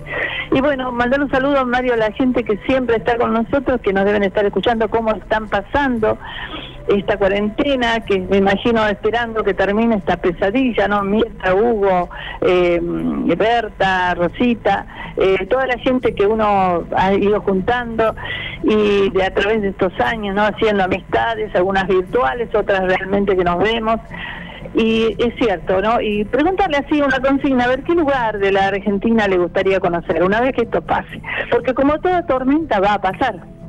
Eh, por supuesto. Eh, Beatriz, que ayer pasamos por la casa, por la puerta, y pensábamos qué, qué podía qué, podía ser, ¿no? De la, o sea, qué, cómo, qué, cómo podía estar pasando esta cuarentena, eh, porque sola y acompañándose o del televisor, que tampoco tiene grandes noticias, buenas noticias a veces. Entonces, bueno, eh, realmente eh, un beso para todos. Y a Juan Carlos, tanto a Juan Carlos como a nuestros oyentes de confianza, tú, eh, Juan Carlos Presencia Comunicación. Juan Carlos Leyes. Y amigos que tienen nuestro teléfono, eh, decirles que el teléfono mío, eh, estamos haciendo la transmisión a través de este teléfono, y que el que pueden comunicarse es el 223 687 82 48 6 87 82 48 que es el teléfono de, de Carmen porque ya digo, el otro está ocupado hablábamos de también hay un celular, Mario, si me permitís, me ha hecho llegar Guillermo, un WhatsApp de la radio que es el 223-539-5039. Bien. Eh, seguimos en esto que es eh, Salta. Así es. porque vos hacías una pregunta que tiene que ver con Lo que lo identifica, algo que ¿no? lo identifica. Vamos con la primera parte eh, de este bloque, una nota hablando sobre el poncho salteño. a, a Miguel Ángel, por el tema del poncho salteño, ese poncho hermoso con esa guarda negra que le identifica y bueno, la vestimenta de los infernales, ¿no? El porqué del guardamonte, del coleto, ese sombrero hermosísimo que de cierta influencia española debe tener también, ¿no? Bueno, el, el poncho, alguien decía aquí en la mesa, creo que Josito, de que el, en realidad el poncho salteño se está estereotipando ya como un poncho nacional, digamos, y me da la impresión que eso es el- la resultante de que eh, los habitantes de la nación están asumiendo que en Salta hay eh, grandes eh, y pronunciados fragmentos de la historia americana y de la historia nacional, especialmente a la medida que lo recuperamos a Güemes, porque el poncho es un elemento de indumentaria prehispánica, inclusive digo casi universal. Eh, nosotros tenemos petroglifos donde rescatamos la presencia del poncho en la aristocracia indígena, digamos. Y posteriormente, si uno busca en la documentación para hacer un gran salto así generacional e histórico, encontramos que eh, una de las grandes provisiones que, que pedían los ejércitos en la lucha en la época independentista era la provisión de ponchos, porque vivían de campaña Claro. y dormían donde los agarraba la noche, como diría el Ah. paisano por ahí. Entonces el poncho es una prenda no solo de vestir, sino también de resguardo, de protección. El verdadero poncho, ¿no? Porque hay un poncho industrial que, digamos, uno, como dicen por ahí, uno mira para el otro lado. El poncho salteño, ustedes estuvieron en Trama. Seclantas, Sí. Seclanta, el territorio del viejo cacique Seclanta, un territorio muy buena mistela, así cuando vengan a Salta pidan mistelita, un buen vino artesanal, pero también este, una zona de los mejores ponchos en Salta, Molino, Seclanta es una zona de, de muy buenos ponchos, los mejores ponchos. Bueno, si uno agarra un poncho artesanal, un poncho artesanal le va a demorar al artesan- artesano tal vez un mes o un mes y medio la confección, entonces este, de ahí uno se da cuenta, ¿no? La textura, la confección. Bueno, ese poncho artesanal le sirve a usted para dormir, para hacer pinta, para ponerse de novio, este, para taparse en invierno, para todo le sirve. Es un poncho este, muy, muy valorado, especialmente por sus colores, que tienen una guarda negra, que este, ya es tradicional decir de que esa guarda negra se le incrusta después de la muerte de Güemes. Porque usted vio que existe una costumbre que viene desde Europa de guardar luto, ¿no? Pero eh, viene de Europa el guardar luto poniéndose un trapo negro, digamos, sea en, en, el- en la solapa o sea en el brazo. Pero eso de guardar luto ya es también una cultura también prehispánica, acá por lo menos en este territorio, que eran las nueve noches, con todo un ceremonial, digamos, lavatorio, etcétera, etcétera. Bueno, el tema es que este, el, el poncho eh, los hubo y los hay de muchos colores. Pero el salteño, que es ese color tipo borrabino con la franja negra, con la guarda negra, es un poncho que se está estereotipando como una manifestación no solo de elegancia, no. porque es un poncho muy lindo el color, este, no solo de buena mm, hilambre, este, sino fundamentalmente como un poncho de mucho testimonio, ¿no? de historia y con mucho bagaje cultural. Así que creo que eso se está dando.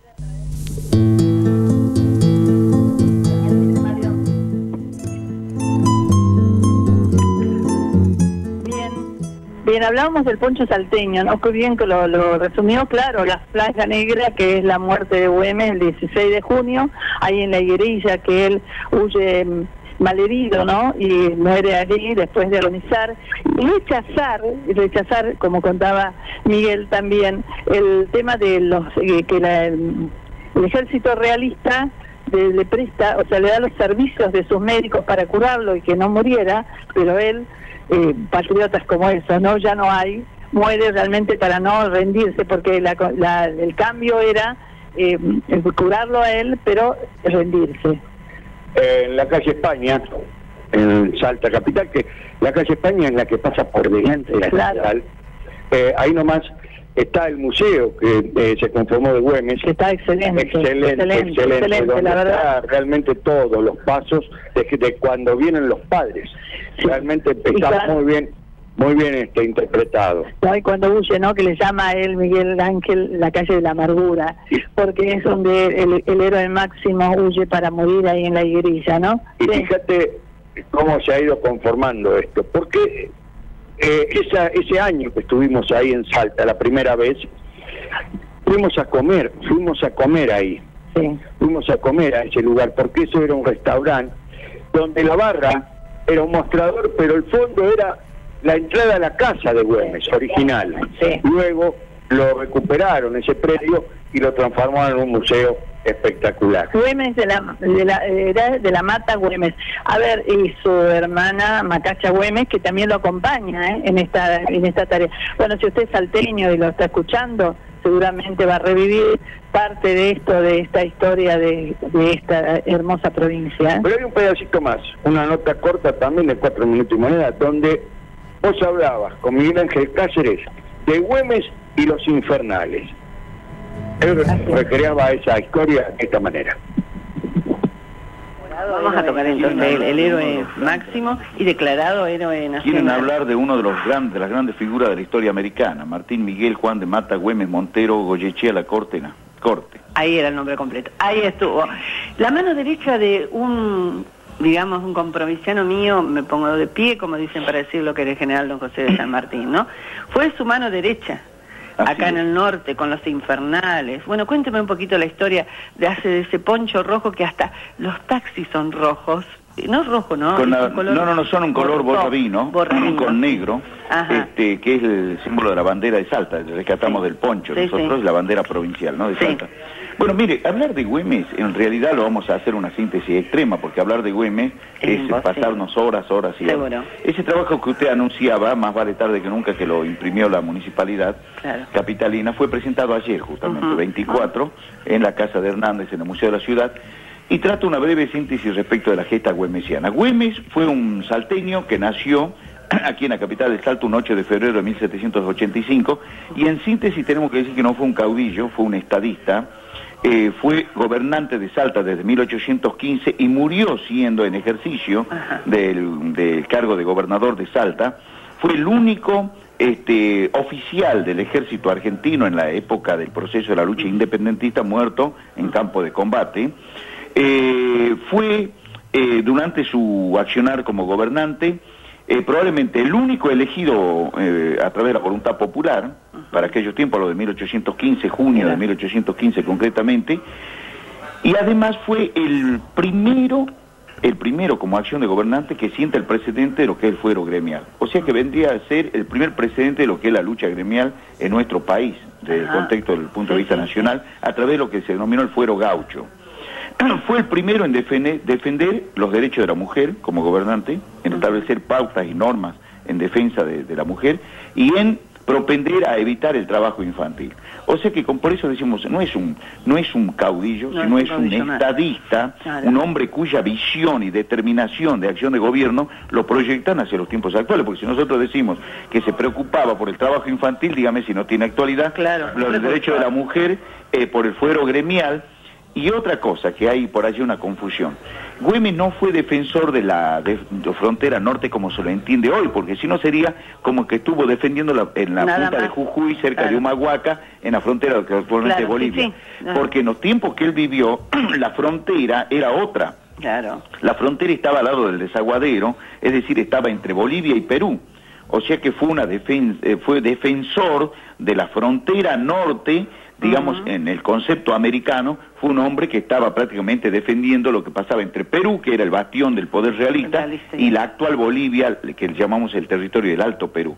Eso fue eh, su rol dentro del contexto del plan sanmartiniano. Y junto a Manuel Joaquín del Corazón de Jesús este, Belgrano. Belgrano González Pérez Casero, fueron los dos hombres vitales. Por eso, cuando muere Belgrano el 3 de junio de 1820, y al año, un poquito antes del año, tres días antes aproximadamente, cuando muere este Güemes el 17 de junio de 1821, prácticamente se cae el plan sanmartiniano porque se le caen los brazos, le cortan los brazos a San Martín, entonces queda aislado en el Perú y se da cuenta fundamentalmente de que no ha podido lograrlo el concepto de la unidad nacional, porque él sustentaba su visión continentalista como gran estratega del con- Claro. de la concepción continentalista de San Martín, este, avisoraba que la única forma de sustentar un verdadero concepto de libertad y de unión americana era que haya unión eh, de estados ¿no? Entonces, los, entonces él se da cuenta que la guerra civil se ha impuesto y que más allá de formalizar la libertad de Argentina, lo que actualmente Argentina,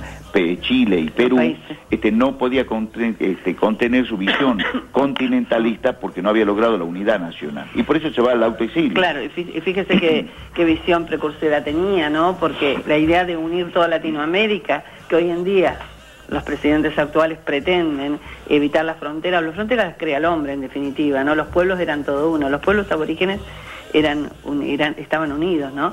Fíjese qué precursor realmente. Pero quiero que le cuente un poco a la gente de esos infernales famosos, de esos ese Bueno. poncho maravilloso y qué, qué honor y qué respeto, este Miguel Ángel. Cuando bajamos en el aeropuerto Martín Miguel de Güemes, nos recibieron una escolta de gauchos y de, de- de- de, este realmente maravillosa, ¿no? Pero bueno, a ver un minutito.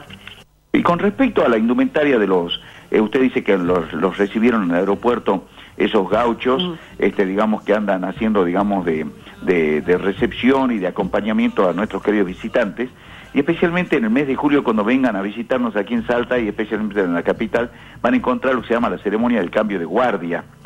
¿no? Que esto es un ceremonial que se hace para que los turistas puedan ver este, cómo se cómo se manifiesta tan lindo eso.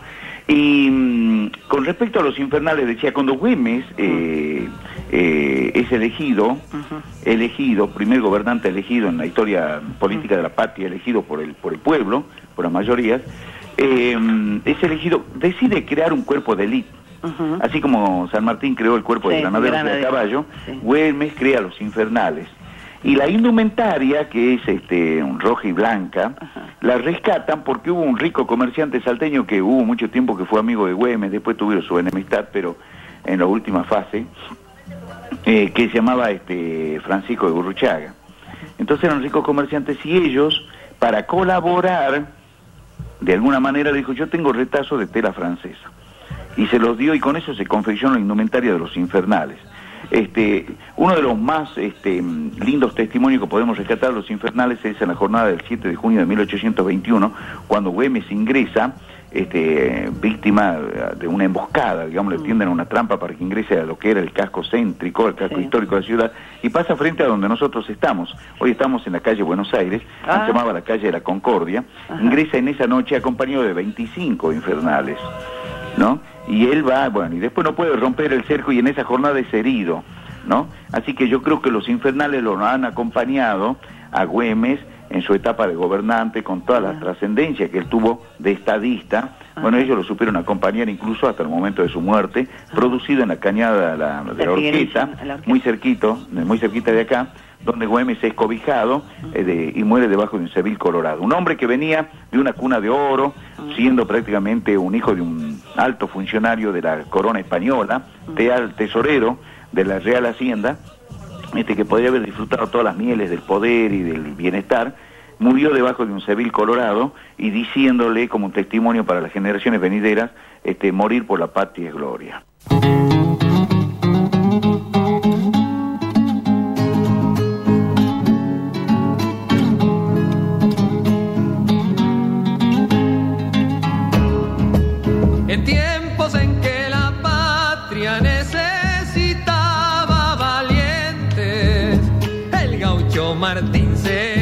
Puso a pelear entre Verau con su gente. El gaucho Martín se puso a pelear entre Verau con su gente.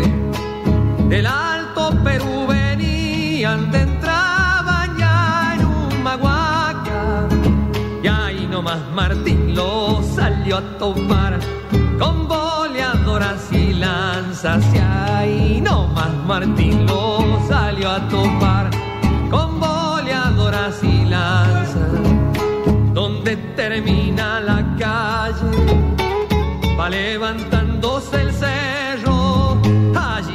Martín, don Martín Miguel, con sus cien gauchos de fuego. Allí va Martín, don Martín Miguel, con sus cien gauchos de fuego.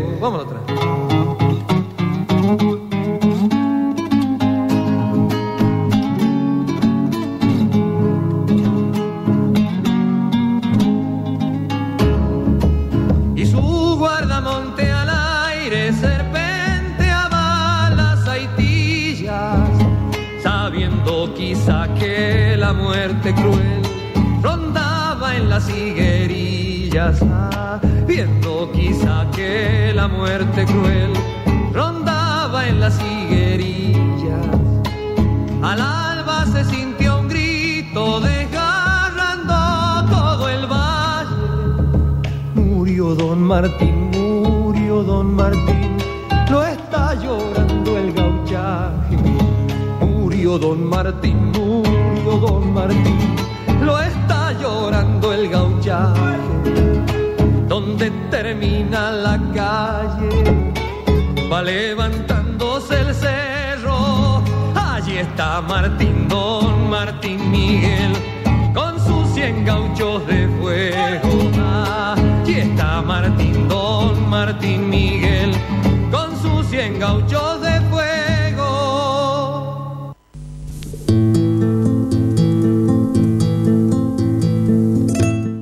Seguimos disfrutando en familia en el mismo idioma. Y vamos a más mensajes. 6 28 33 56 223 5 39 50 39.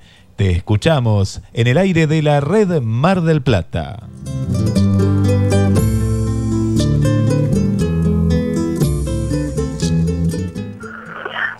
Mario, María del Carmen, operadores. Bueno, Roberto, escuchándolo como siempre, desde casa en cuarentena, eh, dándole firme determinación de los mitos de barro que me, que me hice esta cuarentena. Así que mándale un fuerte abrazo. Ya se lo podremos se lo podré dar tanto a María del Carmen como a Mario. Así que bueno, un saludo para todos los que están escuchando y, y pronto pasará todo eso y nos podremos ver. Un abrazo grande, grande, grande.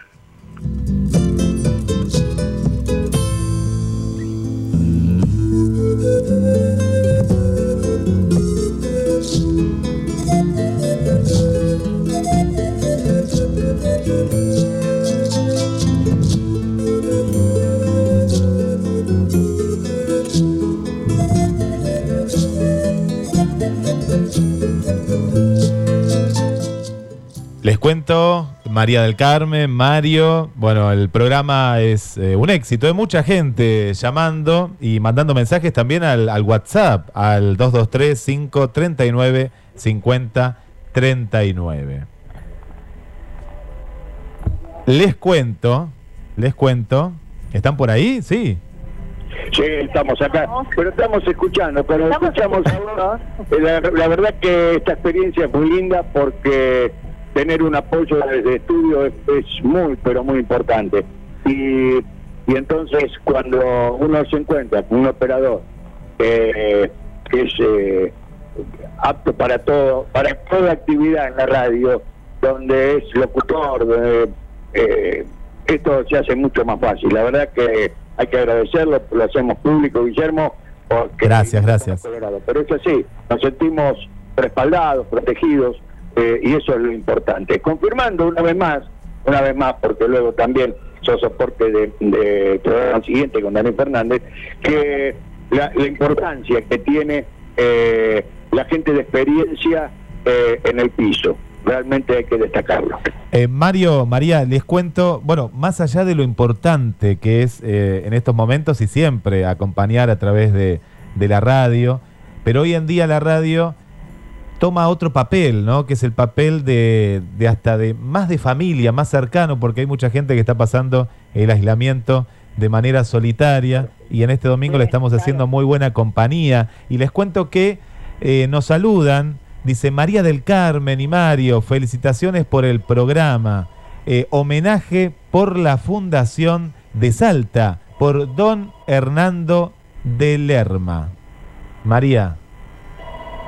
Sí, bueno, la verdad que, que es eh, maravilloso. Vos sabés que en este camino radial eh, uno lleva muchos años ya y siempre fue la radio para mí el contacto preferido, aunque no hay gente que por ahí no llegas a conocer a través de todos los años, más que por el mensaje que te ha dejado, pero sin embargo está ese contacto este, virtual ahora, viste, de saber que del otro lado alguien te escucha, alguien te presta la oreja, como se decía. La verdad que es importantísimo y bueno, agradecemos a los llamados, hay amigos entrañables de muchos años que se han comunicado, una sorpresa, un correntino saladeño que no lo, no lo veo, no sé, hace más de 20 años, y ahí están, ¿eh? Y fíjate, perdón, fíjate si hay, qué importancia tiene la radio hoy. Eh, yo me desperté, viste que están las, las horas hoy, uno tiene sueño y se acuesta porque está acá adentro y las horas eh, somos muy desordenados hoy. Y eran, no sé, las 3 de la mañana, me desperté. Y yo tengo la radio siempre prendida, la red siempre prendida. Y a esa hora había notas en vivo en la radio. Sí, sí, sí. Es decir, eh, que a lo mejor eh, pactan la- las notas y a las 3 de la mañana había notas en vivo. Qué importante que es, y con llamados, o sea, eh, la radio vive, la, radio acompaña. Mario, María, la, la, la gente ha perdido también la noción del tiempo. Nos cuentan, nos cuenta que hay gente que no puede dormir y, y antes sí dormía o de pronto se acuesta muy tarde y ahí es donde eh, la radio cumple otra función. Hay un montón de mensajes. Yo les voy contando, algunos tal vez que, que van a quedar, pero también tenemos que contar que mucha gente nos escucha a través de la aplicación de la radio, de lo que es el streaming, y le mandamos un saludo a toda la gente, invitamos a que descarguen la, la aplicación. Eh, les cuento, por ejemplo, están escuchando desde Chile, eh, desde Valparaíso, está escuchando Vanessa, César y su hija Vanessa están escuchando en familia desde Chile.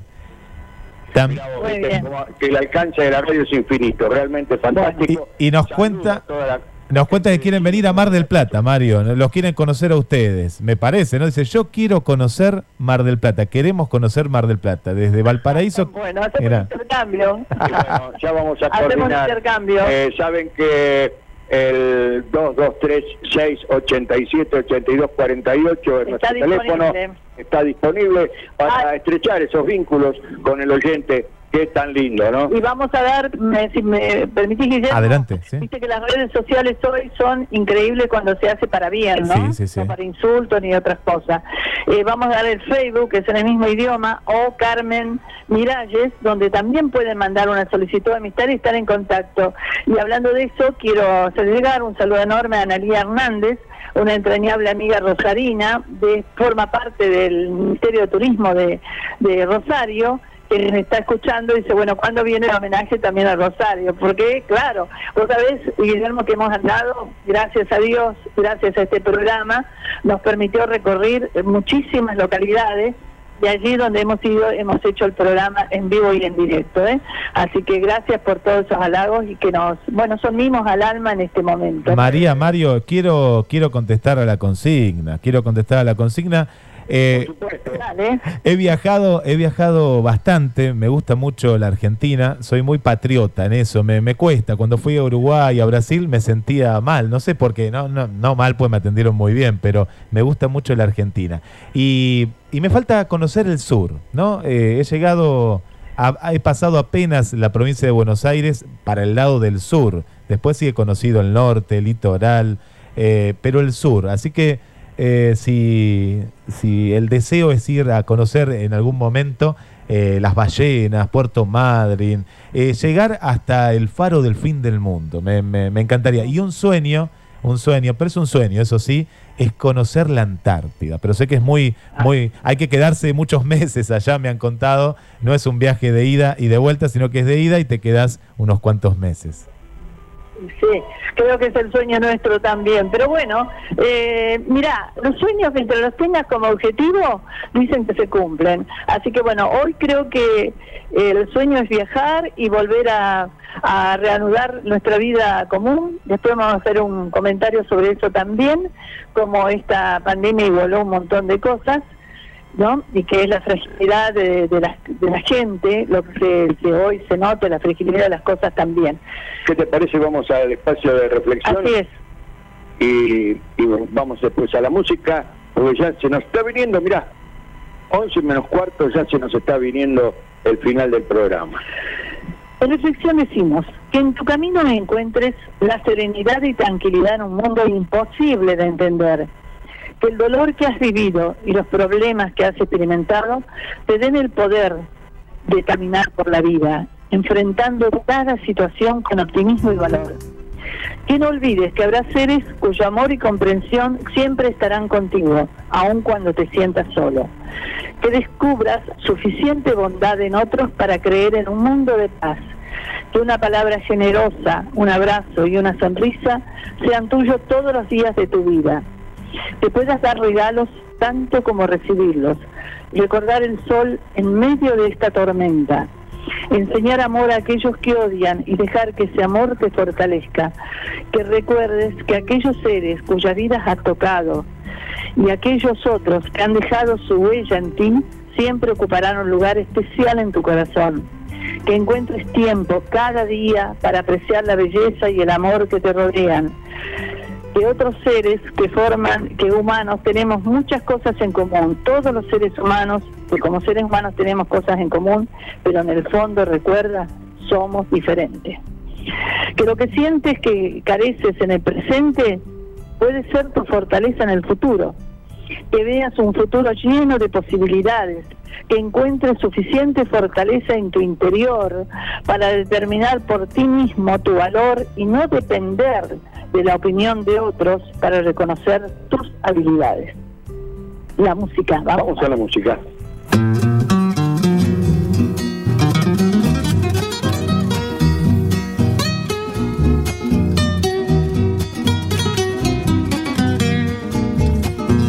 Uno mismo es la voz, es el ser, lo feroz, el afán y los rostros, uno mismo el amor y el olvido, uno mismo la vida, uno mismo la muerte, uno mismo el dolor, el instante y lo siempre, uno mismo la sed el varón, la mujer, el traidor y el amigo, uno mismo el perdón y el castigo, uno mismo la gloria, uno mismo la ruina, uno mismo la luz y un montón de cenizas, uno mismo es el árbol y será la madera y será el ataúd con que viaje a la tierra. Uno mismo la nada que venderá con los siglos la memoria total de lo que nunca fuimos. Y uno mismo en el agua y uno mismo en el fuego fundará por fundar este mismo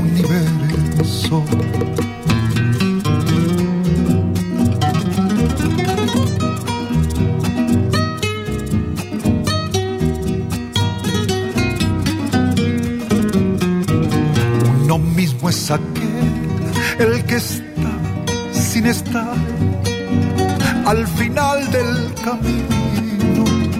Uno mismo el pensar y el instinto,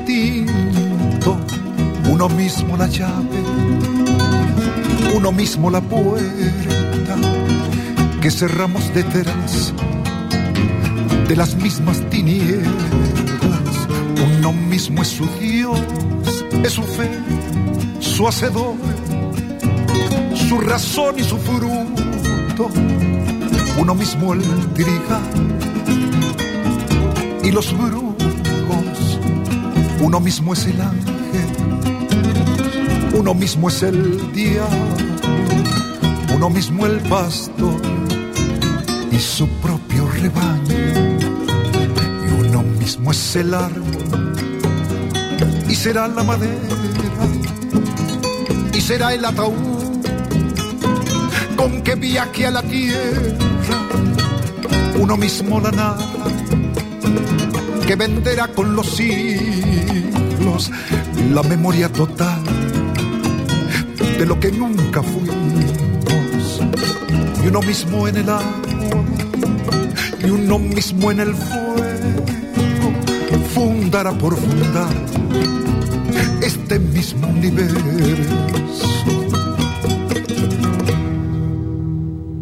En el mismo idioma conducen María del Carmen Escalante y Mario Gromas.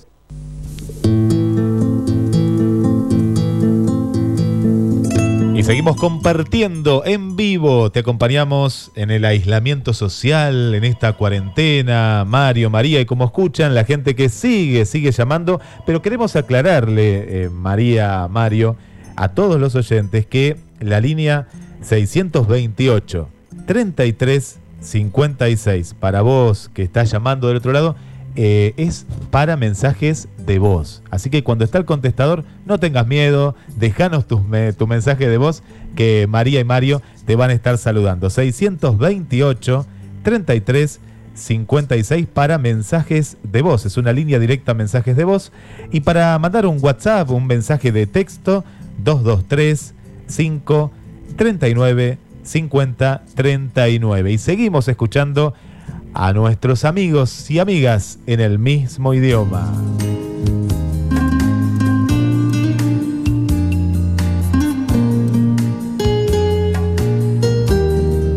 Guillermo Operador, les habla Berta. Bueno, hermoso programa. Lo sigo escuchando, tomando unos matecitos y bueno, que tengan todos un lindo, lindo domingo. Besotes, los queremos. Aprovecho a saludar María Mario mientras sigue sonando el 628 33 56 a José y a Mónica que nos escuchan desde el barrio Pueyrredón, a Victoria y a Milagros que nos escuchan desde la antigua terminal. A José López, está en el trabajo, nos está escuchando en la zona de Córdoba y Juan B. Justo. También mandamos un saludo para eh, Gustavo y para Lautaro y familia que están en la casa. Nos cuenta que están tomando unos eh, ricos mates y están compartiendo en el mismo idioma. Escuchamos más mensajes a través del, del contestador. que pase pronto, así nuestros niños pueden andar libres por la plaza, que jueguen, que no les quitemos la libertad y nosotros los mayores, bueno, aguantaremos un poco más. Igual necesitamos poder salir y disfrutar de nuestra linda Mar del Plata. Bueno, simplemente para saludarlos y la, por la consigna de hoy, bueno, nos gustaría conocer Catamarca y La Rioja que nos falta y el norte neuquino también, si Dios quiere. Bueno, un abrazo grande, nos vemos el próximo, nos escuchamos el próximo domingo.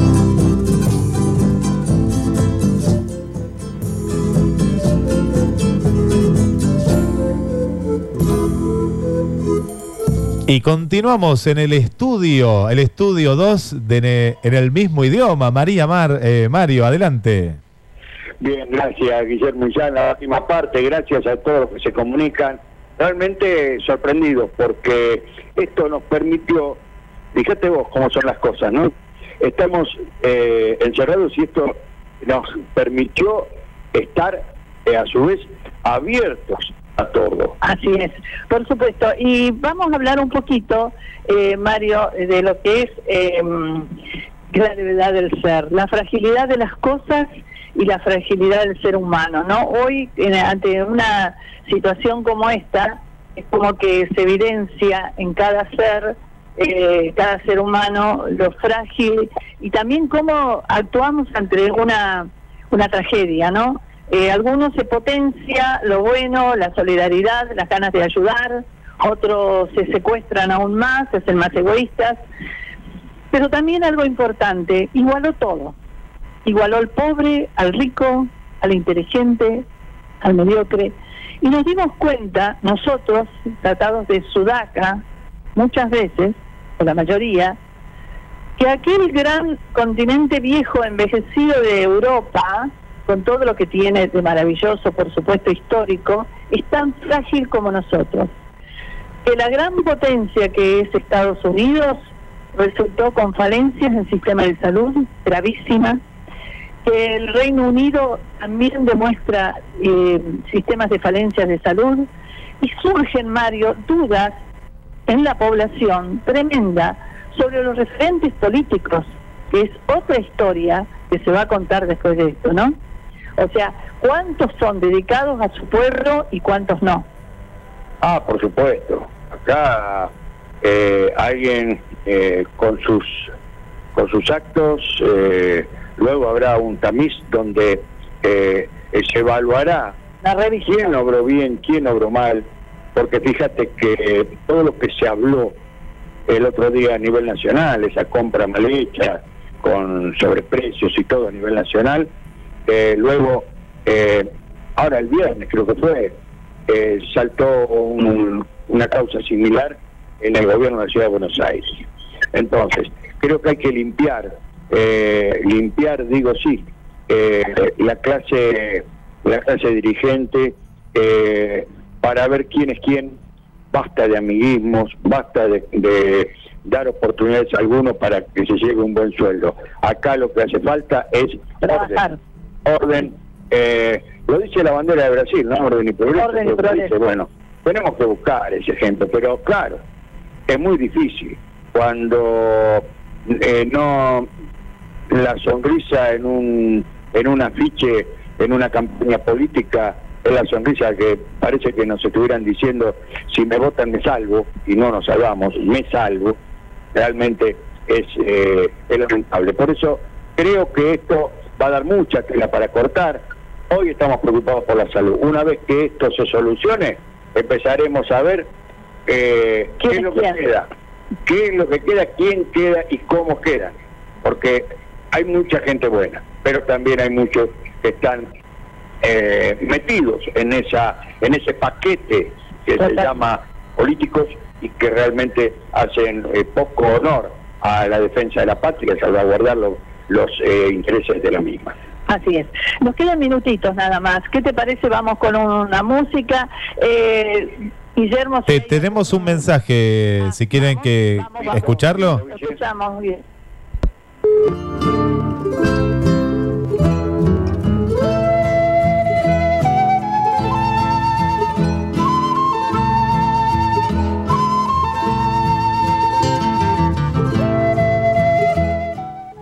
Sí, buen día María del Carmen, Mario, eh, operador Guillermo, bueno, somos Mirta y escuchándolos y estando acá con esta, esta pandemia que nos tiene encerraditos, pero bueno, hay que esperar que pase pronto, así nuestros niños pueden andar libres por las plazas, que jueguen, que no les quitemos la libertad, y nosotros los mayores, bueno, aguantaremos un poco más. Igual necesitamos poder salir y disfrutar de nuestra linda Mar del Plata.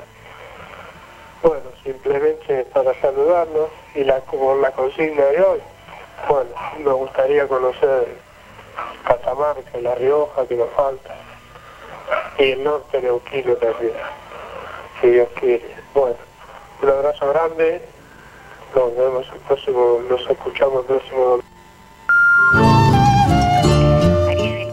lo que leíste es maravilloso. Y además de fondo el chango nieto, bueno, me encanta.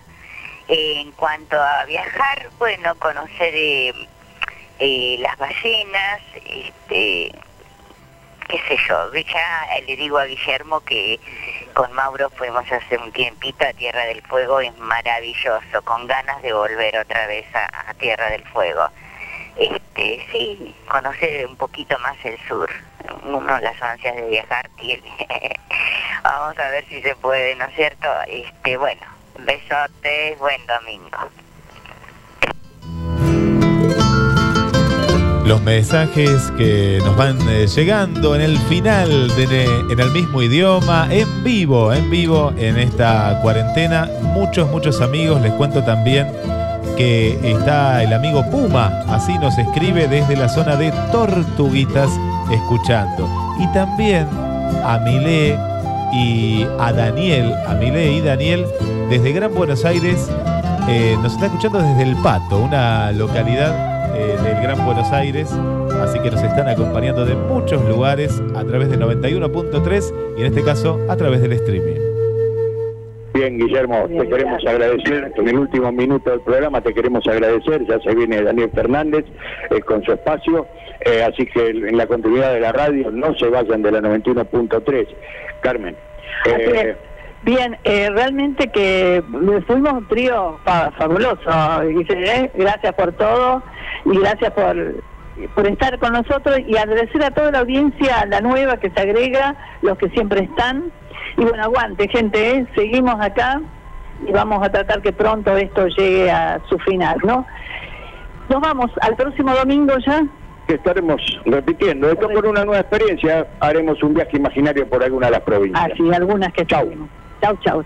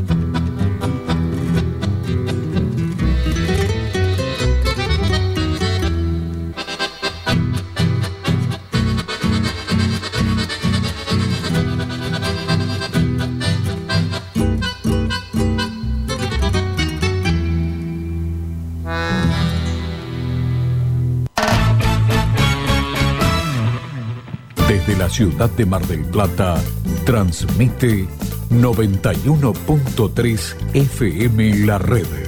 Pasión por la radio. Ferromar, concesionario oficial Steel, Hecho, Husqvarna, Black Decker, Stanley, DeWalt, Bosch y Engel. Visitanos de lunes a viernes de 9 a 12 en nuestros tres locales en Mar del Plata, Tejedor 555, Edison 2118. En Miramar, Fortunato de la Plaza 1513. Tres cuotas sin interés y envío sin cargo comprando desde nuestra web www.ferromar.com.ar.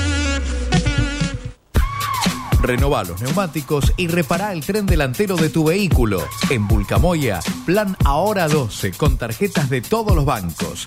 Consulta también por otros planes en cuotas con promociones y reintegros de tarjetas y bancos. Vení a Vulcamoya y sentite seguro. Vulcamoya, servicios y neumáticos. Autocentro Oficial Goodyear, Avenida Champañá 2065 y Avenida Independencia 3122. El deporte es una forma de vivir la vida. Rosy, Rosy Deportes. Hagas lo que hagas, juegues como juegues. Rosy, Rosy Deportes. Hagas lo que hagas. Todo para el plasma, la más amplia variedad y el mejor precio en soportes para TV. Quiere contarte que durante esta cuarentena podés comprar con envío gratis a través de nuestra web todoparaelplasma.com.ar. Está en nuestras manos. Bausá Farmacias informa. Cada uno de nosotros debemos colaborar, por lo que instamos a respetar los siguientes consejos. Evitar concurrir a la farmacia si está entre los grupos de riesgo. Si es indispensable, deberá asistir en forma individual. Mantenga la distancia indicada de 2 metros entre personas. Si en el local hay muchos clientes, deberá aguardar afuera, respetando la distancia precautoria. Realice las compras con agilidad y rapidez. Procure utilizar medios de pago en los que no se manejen billetes, débito o crédito. Si tiene una consulta, llame por teléfono o por redes sociales.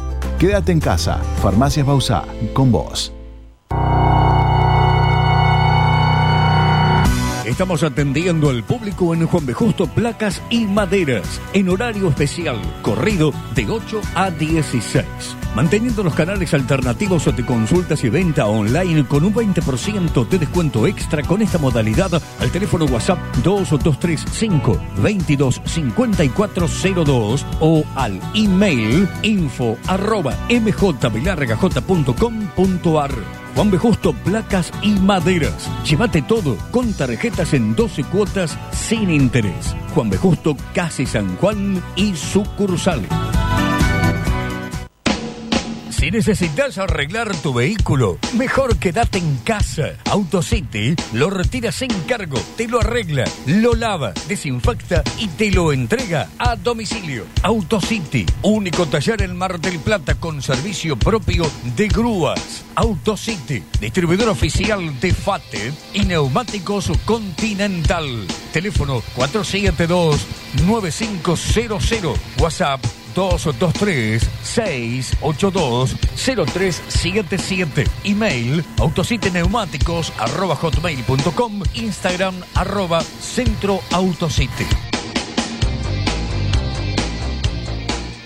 En el marco de las disposiciones vigentes, Camusi le recuerda a los usuarios que pueden cancelar las facturas de servicio a través de la oficina virtual, telefónicamente con tarjeta de crédito, mediante home banking y las distintas plataformas de pago electrónico disponibles, como así también adhiriendo su suministro al débito automático. Más información en www.camusigas.com.ar. Camusi, más que energía.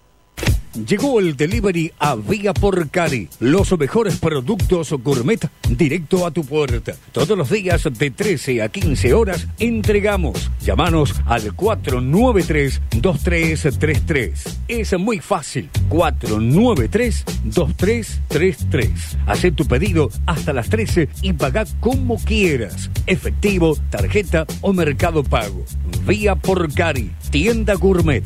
Búscanos en redes. También abierto en Colón 2637.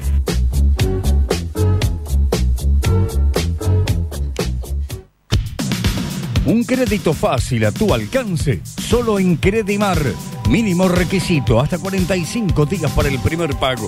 La mejor tasa de interés y la cuota más baja. Credimar. Créditos al alcance de todos.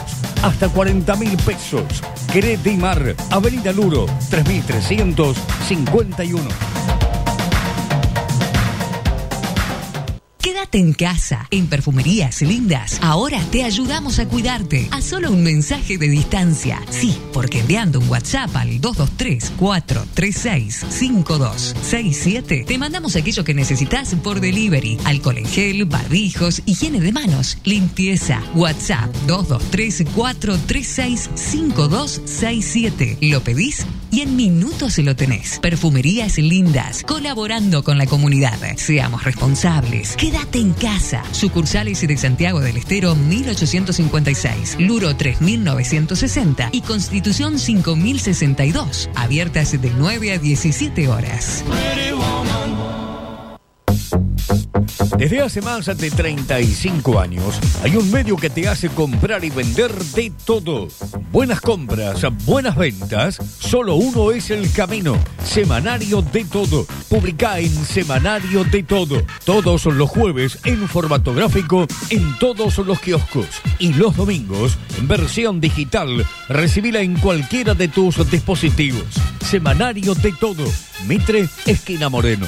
Nuevo horario de atención, lunes a viernes de 9 a 15.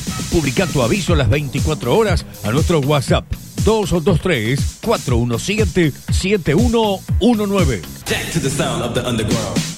El placer de construir comienza en Víctor Vega Sociedad Anónima. Obra bien atendida. Todo para la construcción tradicional y en seco. Lo último en cerámicos, sanitarios y grifería. Víctor Vega Sociedad Anónima. Obra bien atendida. Avenida Luro 5283. Consultas www.victorvega.com.ar. Para deleitar las mejores comidas, el gran delivery es New Bar 0800-333-2710. Único, sin costo adicional. Envío gratis. Delivery gratis. Pedí ya